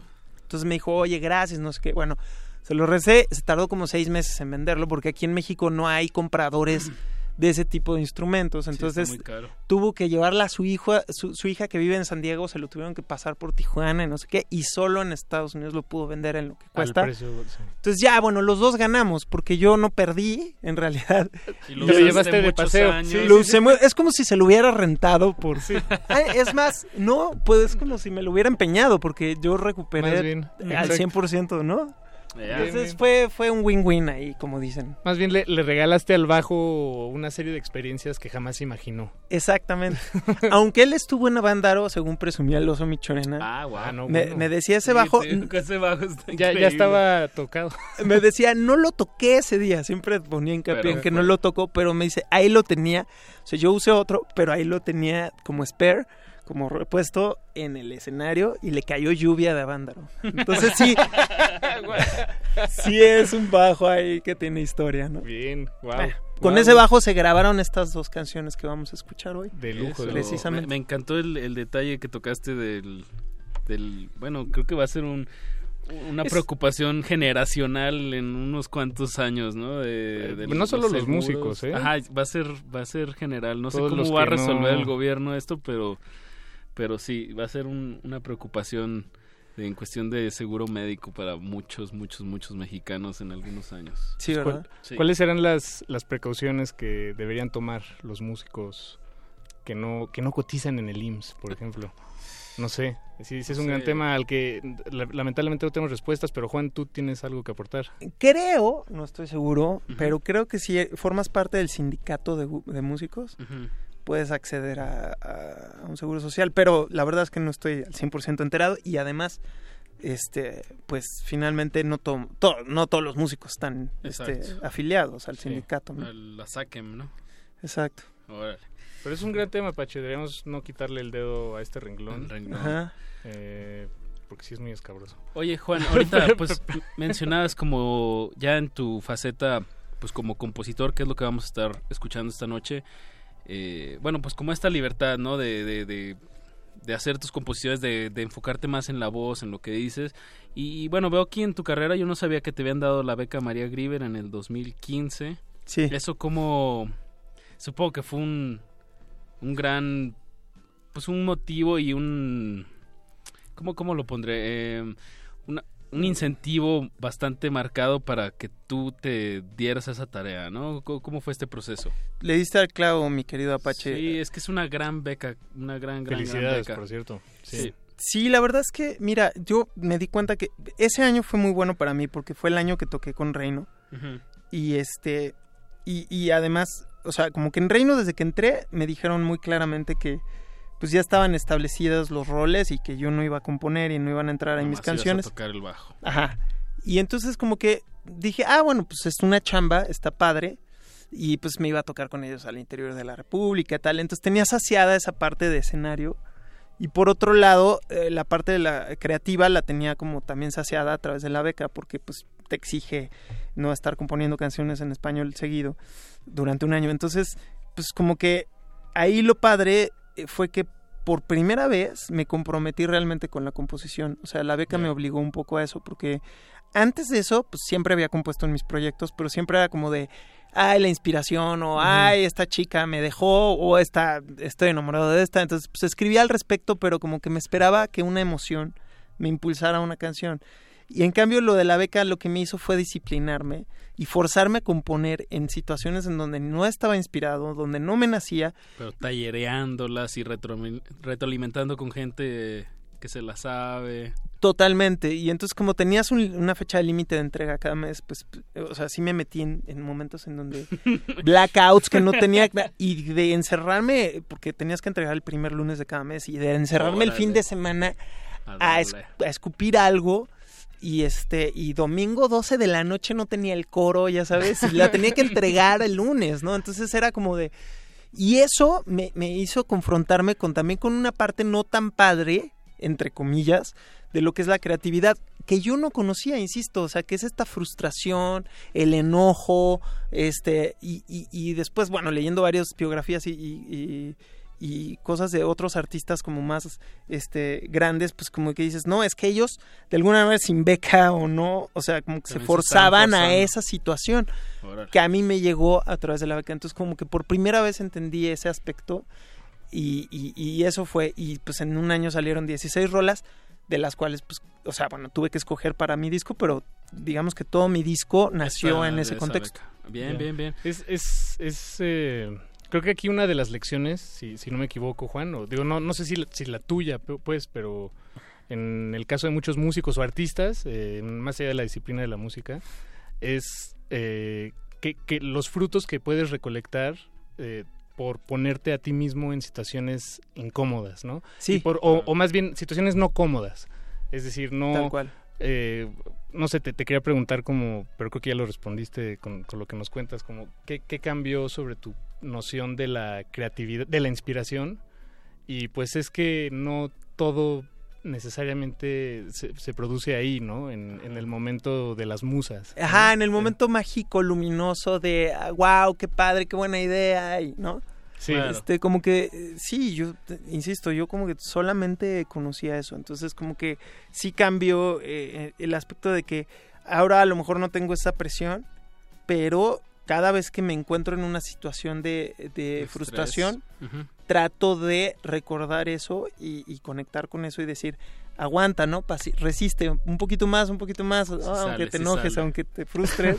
sí, sí. Y ya a lo mejor te vas a dormir un poco enojado, pero al día siguiente, pum, sale algo. ¿no? Pues es- regalémosle a la audiencia eh, tu primer sencillo que se llama Semilla. Um, algo que nos quieras decir sobre esta canción antes de que la sonemos. Pues esta canción eh, es- eh, para mí es muy muy importante por su valor este simbólico. Eh, ya escucharán la letra que es como muy obvio de lo que habla, pero también fue como la canción que me abrió la puerta para trabajar con las personas que admiro y respeto de la escena. Por ejemplo, Adán Jodorowsky eh, se integró al proyecto a, a partir de esta canción. Eh, a Darío González, el arreglista de cuerdas, también le encantó y fue la primera canción eh, en la que contribuyó con sus arreglos. Y Natalia Lafourcade dirigió la voz en cabina de esta canción. Ya no pudo hacer el resto del disco, era la intención, pero no, no pudo por sus compromisos. Pero esta canción, digamos que está curada también la parte vocal por ella. Es decir, todas las voces De eh, esta o canción. la tuya. No, no, pero- sí, pero, pero digo, las todas. Sí, bueno, la mía, nos- la, la dirección de, de mi voz, este, la hizo ella y, y aparte ella inventó la armonía del Ah, coro. ok. Ok, Bien, bien, bien. Guau, qué, qué Sí está- sí privilegio un tener temazo, a Natalia ¿eh? ahí en el estudio. Y... Temazo. Claro. Bueno, pues escuchémoslo. Escuchémoslo. Estamos aquí platicando hasta las 10 de la noche con Juan Moreno. Esto se llama Semilla. Recuerden, están escuchando. Cultivo de hercios.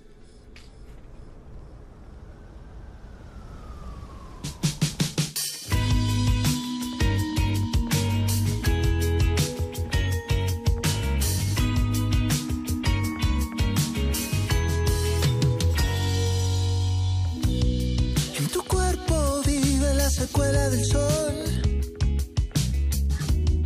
Un pedazo de los dos.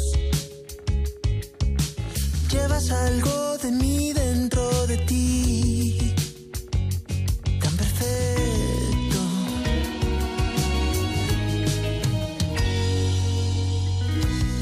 Tu mirada anuncia una pequeña ilusión.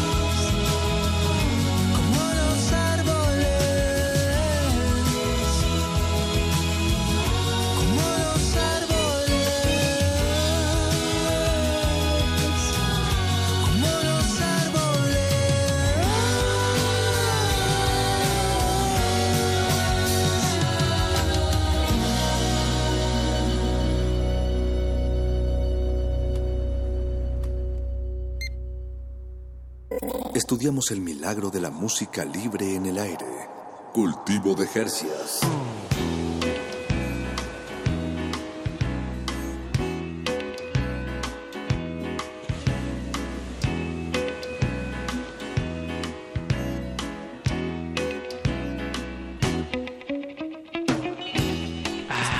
Ah, qué, qué agradable Qué eh, canción acabamos de escuchar, Sí, ¿eh? titulada Semilla, a cargo de Juan Moreno, nuestro invitado de esta noche aquí en Cultivo de Ejercicios. Lo, lo sentí como un trago refrescante de agua carbonatada, pero de, de, de manantial.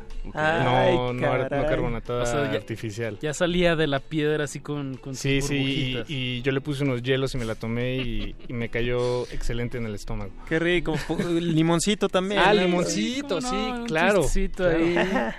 Muy Bien, muy bien. Bien, qué buen elogio, gracias. Muchas gracias. Me gustó, ti, me gustó. Por, por compartirlo. Eh, hay algo que, de lo que quisiera hablar de esta canción porque ya se asomaba el tema aquí fuera del aire y creo que es un... eh, vale la pena platicarlo, Juan, que nos lo cuentes. Eh, la producción, pues esto lo, lo produjo, como nos adelantabas, eh, Adán Jodorowsky, tuvo también ahí a Natal, la dirección de Natalia Lafourcade, el- la- los arreglos de cuerdas están increíbles, están increíbles. Y, De pues, no Darío sé, yo- González. de Darío González. Y- Exacto. Y, te quería preguntar por, pues, ¿qué, qué pasó en la, en la producción de este disco? Es decir, em, cuando los productores pues, te ayudan a tomar decisiones, ¿no? Totalmente. Ese, ese es el, la, como el rol principal. Y tú te rodeaste de gente que, pues, no sé, pues, eh, de gente extraordinaria. eh, haciéndote a ti también un músico extraordinario. No, bueno, no es que ellos te, te lo hicieran, pues, pero, pero se juntaron todos y salió esto. ¿Qué nos puedes decir sobre la, la producción de, de estas de estas personas? Sí, fíjate que eso es, es muy interesante lo que acabas de decir, porque trabajar en, en- como solista no es lo mismo que es trabajar en solitario, ¿no? Que a veces se usa la misma palabra. Porque aquí digo eso, ¿no? Al final la suma de, de- de talentos fue lo que hizo que las canciones empezaran a inflar. ¿no? Desde mi punto de vista. Como palomitas. Ajá, exacto. Entonces, como que tú oyes las maquetas originales o, o los traqueos de cuando se, se integró a Dani, pues nada que ver, aunque es la misma canción, la misma letra, misma melodía. eh, incluso, pues las tomas de batería y de bajo son las mismas. Pero es impresionante cómo empezaron también a agrandarse gracias a. Y, y no solo gracias a, a y a, y a Natalia, sino a los músicos, ¿no? Que cada. Claro. Yo permití mucho que también ellos como que le metieran eh, sus arreglos, ¿no? Y sus este adornitos en, en- en sus respectivos instrumentos, porque pues también para eso integras a los músicos, ¿no? Para que ellos impregnen su discurso a través del instrumento. Entonces, Sí, todo esto suma, ¿no? va sumando y de pronto, pues sí tienes que tener un poco el criterio flexible porque tú te casas mucho con tus maquetas y con tus demos, entonces a veces no te encanta lo primero que escuchas, pero después dices, no, es que tienes que tener esa como conciencia de que estás casado con algo y, y de pronto pues lo oyes tres días después ya en frío y dices, no, sí, la verdad es que mejoró. Y con Adán fue muy padre el proceso porque me lo encontré, yo hacía años que no lo veía, me lo encontré a dos cuadras de mi casa, le digo, ¿qué haces? Me dice, no, ya vivo en México, ah, qué padre, ¿y tú? Pues estoy haciendo mi disco, ¿quién lo, quién lo produce? Y le digo, pues yo solo. Ah, me dice, tú lo arreglaste, sí, lo, y lo compusiste, sí, y además lo estás produciendo, sí, pues, uy, bueno, me dice, mándame las canciones, ¿no? Para escucharlas, las escuché, me dice, están increíbles, ojalá en el segundo disco podamos este, participar. Entonces, como que yo lo admiraba mucho como, como compositor y también como productor por lo que hizo con León Larregui y lo que luego hizo con, con su disco de Adán Savi Los Imanes. Eh, me encanta ese sonido como medio setentero francés que logra. Entonces cuando, cuando me dijo lo del segundo disco, eh, le dije, obvio, ¿no? Qué pena que ya está avanzado esto y no sé qué. Hasta que de pronto dije, bueno, si el disco no está cerrado, pues se puede integrar, ¿no? En cualquier punto, ¿no? Entonces, en una cena que coincidimos una semana después, le dije, oye, ¿y qué onda? ¿Y si te unes de una vez? Y me dice, no, pues encantado. Este, acaba de nacer su bebé, entonces vivíamos muy cerca, entonces como que él tenía muchas horas libres y, y en ese momento, en específico, entonces ahora está súper ocupado, pero en ese momento además coincidió que estaba medio libre y wow, o sea, como que ya entró, hicimos un mapeo súper clavado, que es lo que les estaba contando fuera eh, del aire de, a ver, esta voz se va, esta voz se queda, esta me la regrabas, este, esta acústica eh, no funciona, este, tal, tal, tal, tal, ¿no? Y en lo que más nos tardamos, recuerdo, fue en, en- en lo de las cuerdas, ¿no? Porque como que sí nos clavamos. Él me dijo, este ¿Cuántos disco... músicos hubo en, eh, en, en esa sesión? O sea, eh, el arreglo de cuerdas, ¿por cuántos músicos está hecho? Es un cuarteto, Un cuarteto. pero lo que fue tardado fue primero el proceso de, de entender en qué canciones... Y- Bueno, eh, él me dijo, este disco todo tiene que llevar cuerdas. Y yo le dije, ¿en serio? Como que no me lo imaginaba, como que yo decía, ¿cómo? ¿No? O sea, porque las cuerdas o te pueden oscurecer o te pueden llevar a lo, a lo muy cursi, sí, sí. pero me daba miedo cualquiera de los dos extremos. Entonces como que me dijo, no, no, no, vamos a lograr un punto medio, confía en mí. Y ahí es cuando te digo que tienes que un poco soltar y, de- Sí, y- y sí, confiar sí. en el productor. Y entonces me dijo, además lo va a hacer Darío, este, que es un tipo súper sensible, con muy buen gusto. Entonces, ya, eh, lo llamamos, pero primero tuvimos que mapearle, le- así como de en el verso entra solo el cello, en el coro nos imaginamos violines. Y así le hicimos como un mapeo para que él ya tuviera más fácil, ¿no? Para que no, digamos, como que no le dejamos la tarea a él solo de a Sí. ver de dónde a lo mejor se imagina que debe entrar el cuarteto o solo un violino, ¿no? Entonces, pues en eso nos tardamos a Dan y yo como unas dos semanas. Y luego ya fuimos con él y él como estaba en otras chambas, también en ese momento tocaba con Fobia, entonces como que estaba de gira. Total, se tardó seis meses en aterrizar nueve canciones de once. Y además le pedíamos ciertos cambios, pero todo se hizo como un taller bien padre entre nosotros tres. Y al final quedó pues esta orquestación bien padre que, que se grabó en un día. O sea, Órale, pero el todo contraste, el ¿no? esfuerzo para Sí. llegar a ese punto, ¿no? Sí, o sea, como que fueron seis meses de preproducción de puras de cuerdas, cuerdas. para que se grabaran en un día. No, qué bonito. así se oye, Qué bonito. oye. ¿No? Mm. Y eso fue lo padre también de que Adán es muy purista en ese tipo de cosas, como de, de grabarlos, o sea, él, él es muy como de vibras, ¿no? De vamos a grabar el cuarteto juntos y, Sí, no, no oye, por pero, y, partes, ¿no? ajá, pero y si se equivoca uno ya valió todo. Bueno, ni modo, así, Así se es. grababa antes y vamos Sí, a, sí, y eso va a obligar a que no sé qué, pero la energía y la vibra que se capta en ese contexto vas a ver y entonces al final lo hicimos de esa manera y fue increíble. Y Además, creo que eso, o sea, un productor que, que tome esas consideraciones eh, lo, lo coloca por encima de muchos otros, ¿no? Alguien que, que o sea, que no solo se clava, bueno, es que hay muchos tipos de productores, ¿no? O sea, Sí. los, los que se clavan en el sonido, en la textura, en, en la ecualización, pero están los que se clavan más bien en, en el acto, ¿no? Como en el, en el acto de, de grabar como como casi como un ritual, ¿no? ¿Cuáles son las, las, o sea, las cosas que van a ver ahí los músicos, ok? ¿Cómo nos vamos a sentir todos? Eh, Sí, no sé, sí, generar un ambiente. generar un ambiente y por lo que nos cuentas, Juan, creo que eh, a ti te pasó más, un poco más de esta segunda. No, no que no haya de la primera, pero Tienes toda la razón. Y, y yo también se lo atribuyo a que él nació en un contexto de, de cine, ¿no? Y el director Mm. de cine es muy... O sea, él es como un director de cine dentro de la música. No sé si me Sí, explico. sí. Y Apache también ha trabajado con él y no, no me dejará mentir que es muy perfeccionista Sí. también en la parte sonora, ¿no? Pero tú tienes razón en el sentido de que también se enfoca mucho en esta parte como artística y, y de permitir que, que entre la magia, deja Eso. como un espacio para que para que se den la- lo- la- los, los accidentes felices, como dicen por ahí. También como, como dijo Bob Ross, que en paz descanse. Exacto. Oye, Juan, 11 temas, entonces ahorita ya has mostrado dos eh, con sus respectivos videos que los pueden checar ahí en YouTube. El disco se llama Diciembre. Exacto. Eh, ¿Cómo está la planeación? Platícanos, danos más o menos santo y seña para cuándo va a estar todo el material. Pues mira, el, el material ya existe, ya está masterizado, pero decidimos eh, sacarlo eh, gradualmente, sencillo por sencillo, y yo creo que para principios del año que viene ya estaremos más o menos sacando un cuarto o quinto sencillo, ya junto con el disco completo. Ok. Eh, y bueno, pues esta estrategia es ahora... Sí, eh, así, le, hace- así le están haciendo todos, ¿no? pues sí. Sí, creo- es un poco sí, la, es la- una- es la una- manera, aprovechando un poco como, como, como se están manejando ahora los, las plataformas de streaming, Claro. etcétera. Pues, Las eh, listas de reproducción. Exactamente, es un poco aprovechar eso para, para también este eh, ir haciendo ruido gradual Ujú. Cuando eres un artista nuevo, ¿no? Entonces, pues me parece que es, digo, hay una parte de mí que lleva tanto tiempo trabajando en esto que ya quieres que el mundo entero lo conozca, ¿no? Pero pues también creo que es, es, es importante la paciencia Sí. y ir creciendo también eh, pues la, el, el- el- el fan base que le llaman para que también cuando salga el disco haya un poco más de expectativa, ¿no? Eso. No, claro. buenísimo, Juan. No tirar la bala así. Al aire. Pues, pues tenemos un disparo, nada más, un pequeño disparo, eh, que, que o sea, pongamos otra canción, pues, esa era, esa era mi manera de decirlo. Vamos a escuchar el segundo sencillo, Juan, que publicaste, se llama Barco. Y que el disparo no sea hacia abajo. Ah, sí, no, si no, al pie no. hundimos. Sí, no. O al pie menos. No, que sea, la- que sea arriba, pero en un campo abierto para que no le caiga a nadie. Porque las balas caen, muchachos. Exacto.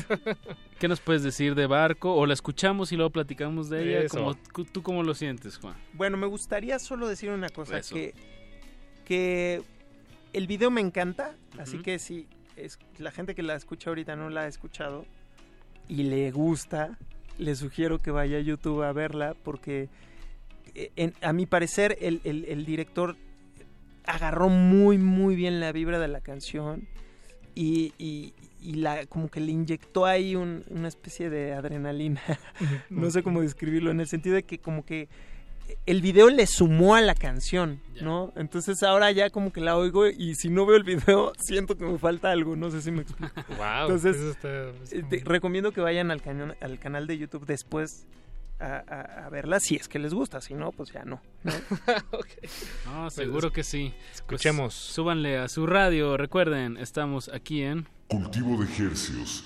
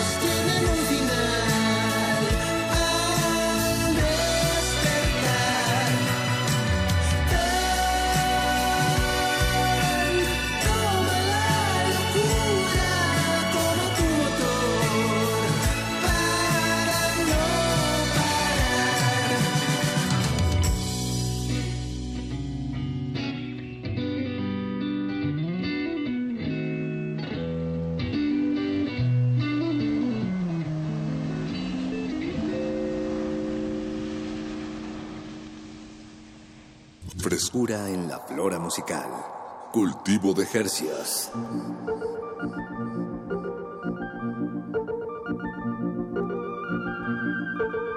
Acabamos de escuchar Barco de Juan Moreno, nuestro invitado de esta noche. Eh, pues estamos oyendo unas producciones de primer nivel, como se podría como antes se- como antes se publicitaban ciertas marcas de medicamentos. No sé si todavía existen o no, ya no las he visto últimamente, pero estoy desvariando. Me gustaría leer un poco la- los comentarios en, en Twitter. Por favor, Eh. Pablo Extinto nos dice, Juan Moreno eh, y su semilla, un foncito a todo dar, justo en mi flora musical, con música de hasta me siento guapetón y buena onda, las luces del cuarto destallan arcoíris sobre su foto en mi pared y de pronto todo es bueno again. ¿Qué tal, Juan? Eso.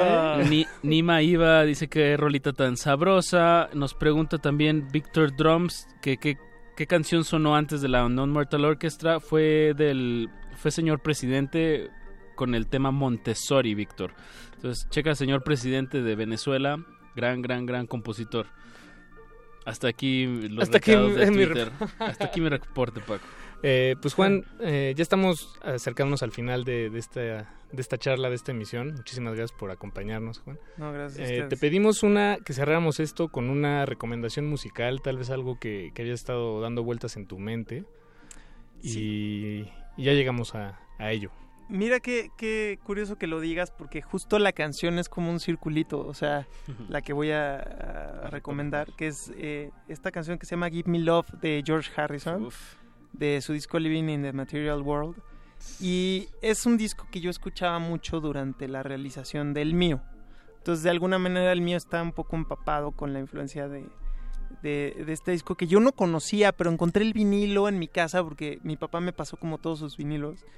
Y entonces yo no me había clavado mucho en la carrera de Harrison de solista, pero de pronto lo vi, lo agarro y veo que son los mismos músicos que tocan en los discos de Lennon. Sí, Exactamente ¿verdad? los Son mismos. los mismos. Nicky Hopkins en el piano, que me vuela la cabeza cómo toca, este Klaus Vorman en el, en el bajo.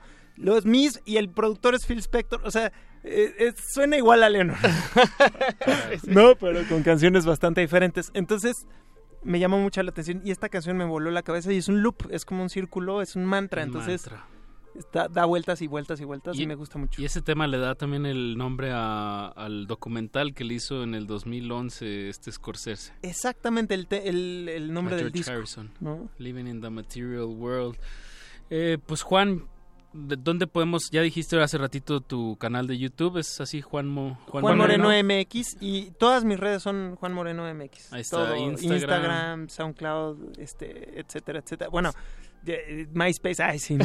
Snapchat. Este, Snapchat. No, no, no, pero sí, Instagram, Facebook, Y YouTube Twitter. y Twitter son Juan Moreno MX. Ahí está, para que le den su likecito y se enteren de todo lo que anda haciendo Juan Moreno. Muchas gracias por darte la vuelta, Juan. Gracias a Gusto volverte a ver. Igual. Y qué bueno que andas eh, haciendo música con, con este nivel de, de- de producción y de composición. Felicidades. Gracias, mi querido Apache, lo mismo digo. Ya, pues escuchemos de George Harrison el tema que se llama Give Me Love. Y con eso despedimos esta emisión, Paco. Nos despedimos, muchísimas gracias por su sintonía. Nos escuchamos de nuevo el jueves a las 9 de la noche aquí en Cultivo de Ejercicios. Gracias. Gracias. Cultivo de Hercios.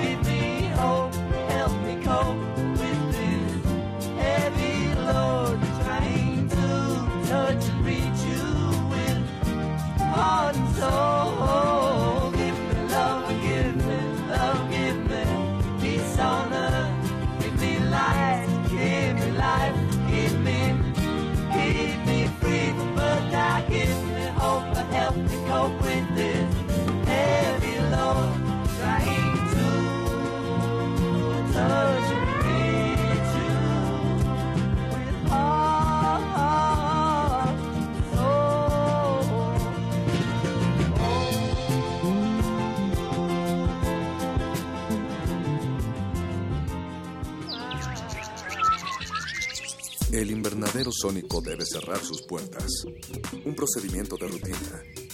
Respira. Vuelve. Cultivo de hercios.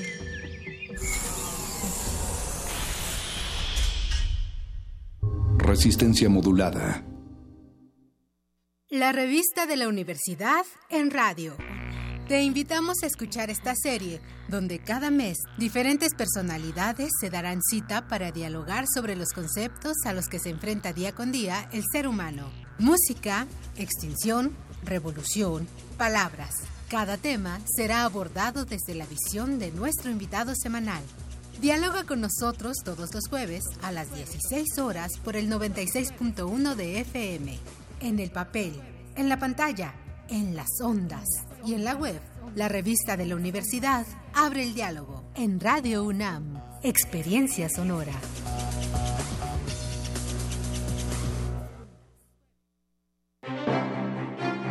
El Museo José Luis Cuevas exhibe In Memoriam, José Luis Cuevas, desde el origen, la primera retrospectiva que se realiza después del deceso del artista. La muestra se conforma por alrededor de 180 obras en diversas disciplinas y técnicas como pintura, grabado, dibujo, litografía. En la exhibición se pueden apreciar las etapas más relevantes de la trayectoria del artista. In Memoriam, José Luis Cuevas, desde el origen, se puede visitar en el Museo José Luis Cuevas en el Centro Histórico de la Ciudad de México.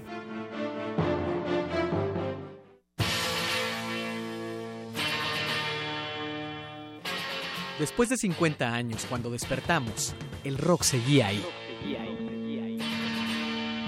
Como los dinosaurios que nunca existieron, dejó huellas de su paso por el mundo. El rock fue la música de la juventud de los años 60 y 70. Hoy la desenterramos para volver a vivirla, para emocionarnos con ella. Cuando el rock dominaba al mundo. Todos los viernes a las 18.45 horas, por el 96.1 de FM. Radio UNAM, Experiencia Sonora. Resistencia modulada.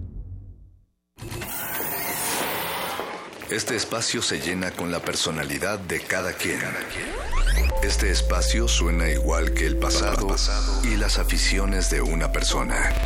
Aquí los individuos entran a descomponerse en las partículas musicales que los conforman.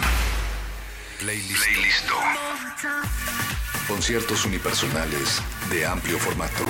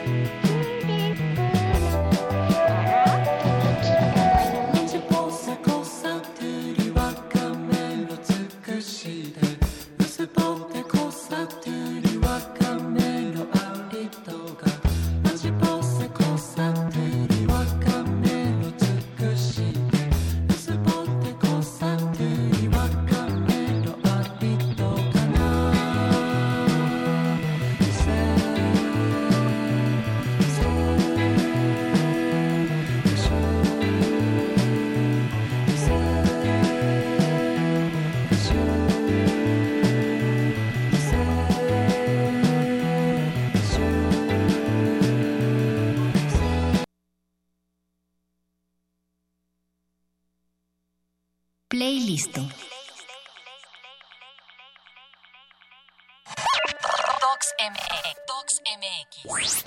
Compartamos historias. Compartamos la ciudad. La decimotercera edición de Docs MX se apoderará de la capital del 11 al 20 de octubre. Se exhibirán más de 130 películas en 14 sedes diferentes. Cineteca Nacional, Ciudad Universitaria, Cine Villa Olímpica, Instituto Get México, Cine Tonalá, La Casa del Cine y más. 12 proyecciones especiales, 7 funciones al aire libre, presentación de M68, Las voces ausentes y la vida cotidiana. Dominique Jonas, pionero del documental animado en México. Proyecciones gratuitas. Consulta las actividades y funciones en www.docsmx.org. Compartiendo historias. DocsMX.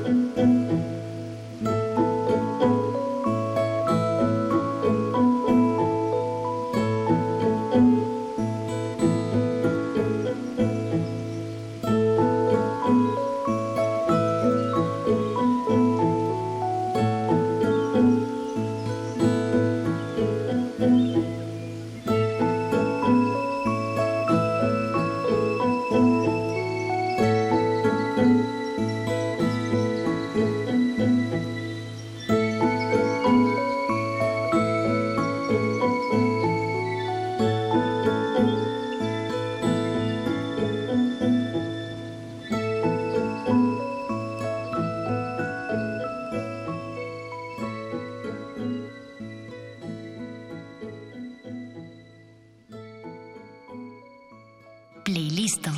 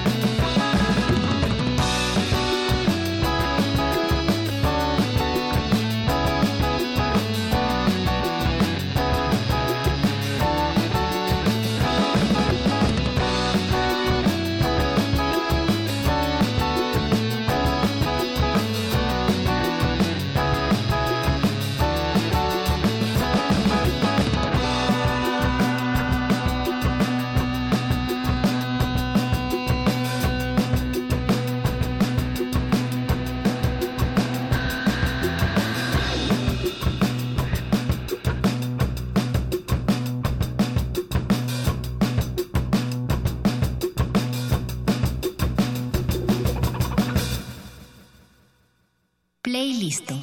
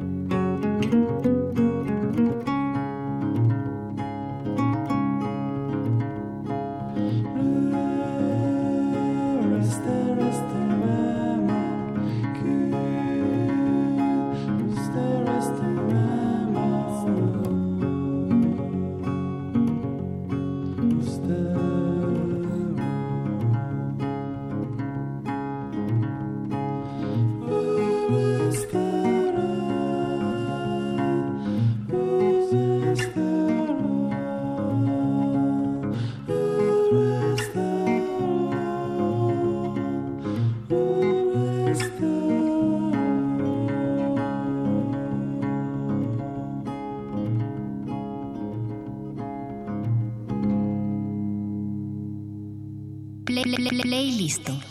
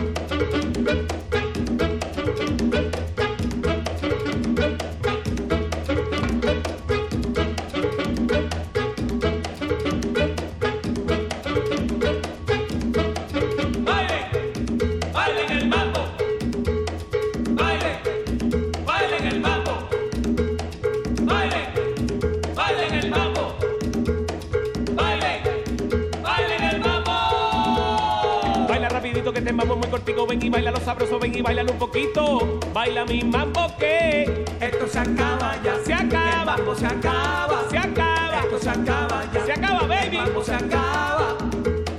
Mueve la cintura para que goce tu manera, que este mambo que te traigo se ha gozado donde quiera. Baila mi mambo que esto se acaba ya.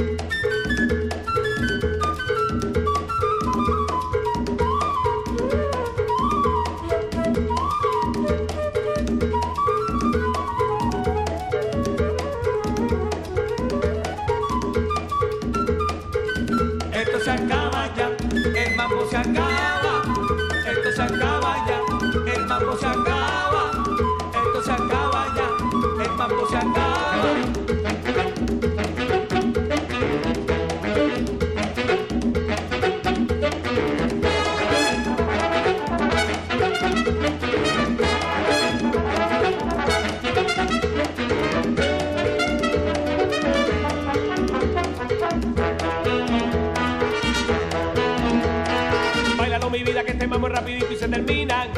Ven y baila ahora porque el mambo está sabroso, está rico y cadencioso y te alegra bien la vida. Baila mi mambo que esto se acaba ya. Se acaba. El mambo se acaba. Se acaba. Esto se acaba ya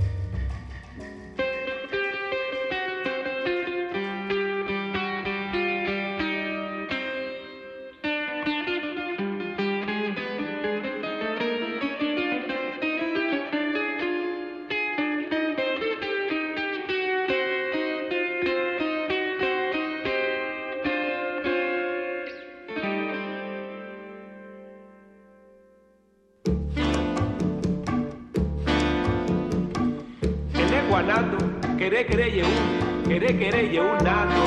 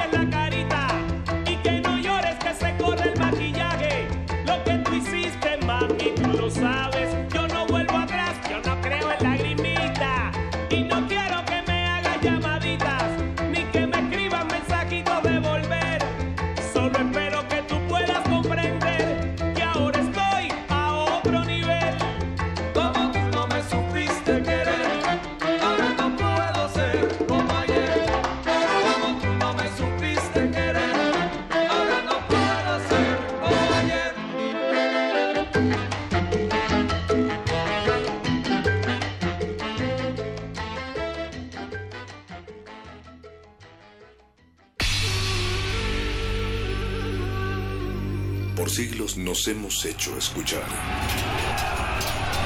Nacimos como parte de esa inmensa mayoría. Aquí.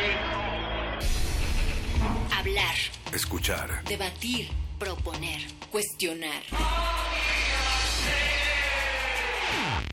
Está en nuestra naturaleza. Seamos instrumentos de conciencia de nuestro pueblo. Usamos el sonido porque atraviesa obstáculos. Muros. Fronteras nosotros somos la resistencia. Goya, Goya, universidad. Resistencia modulada.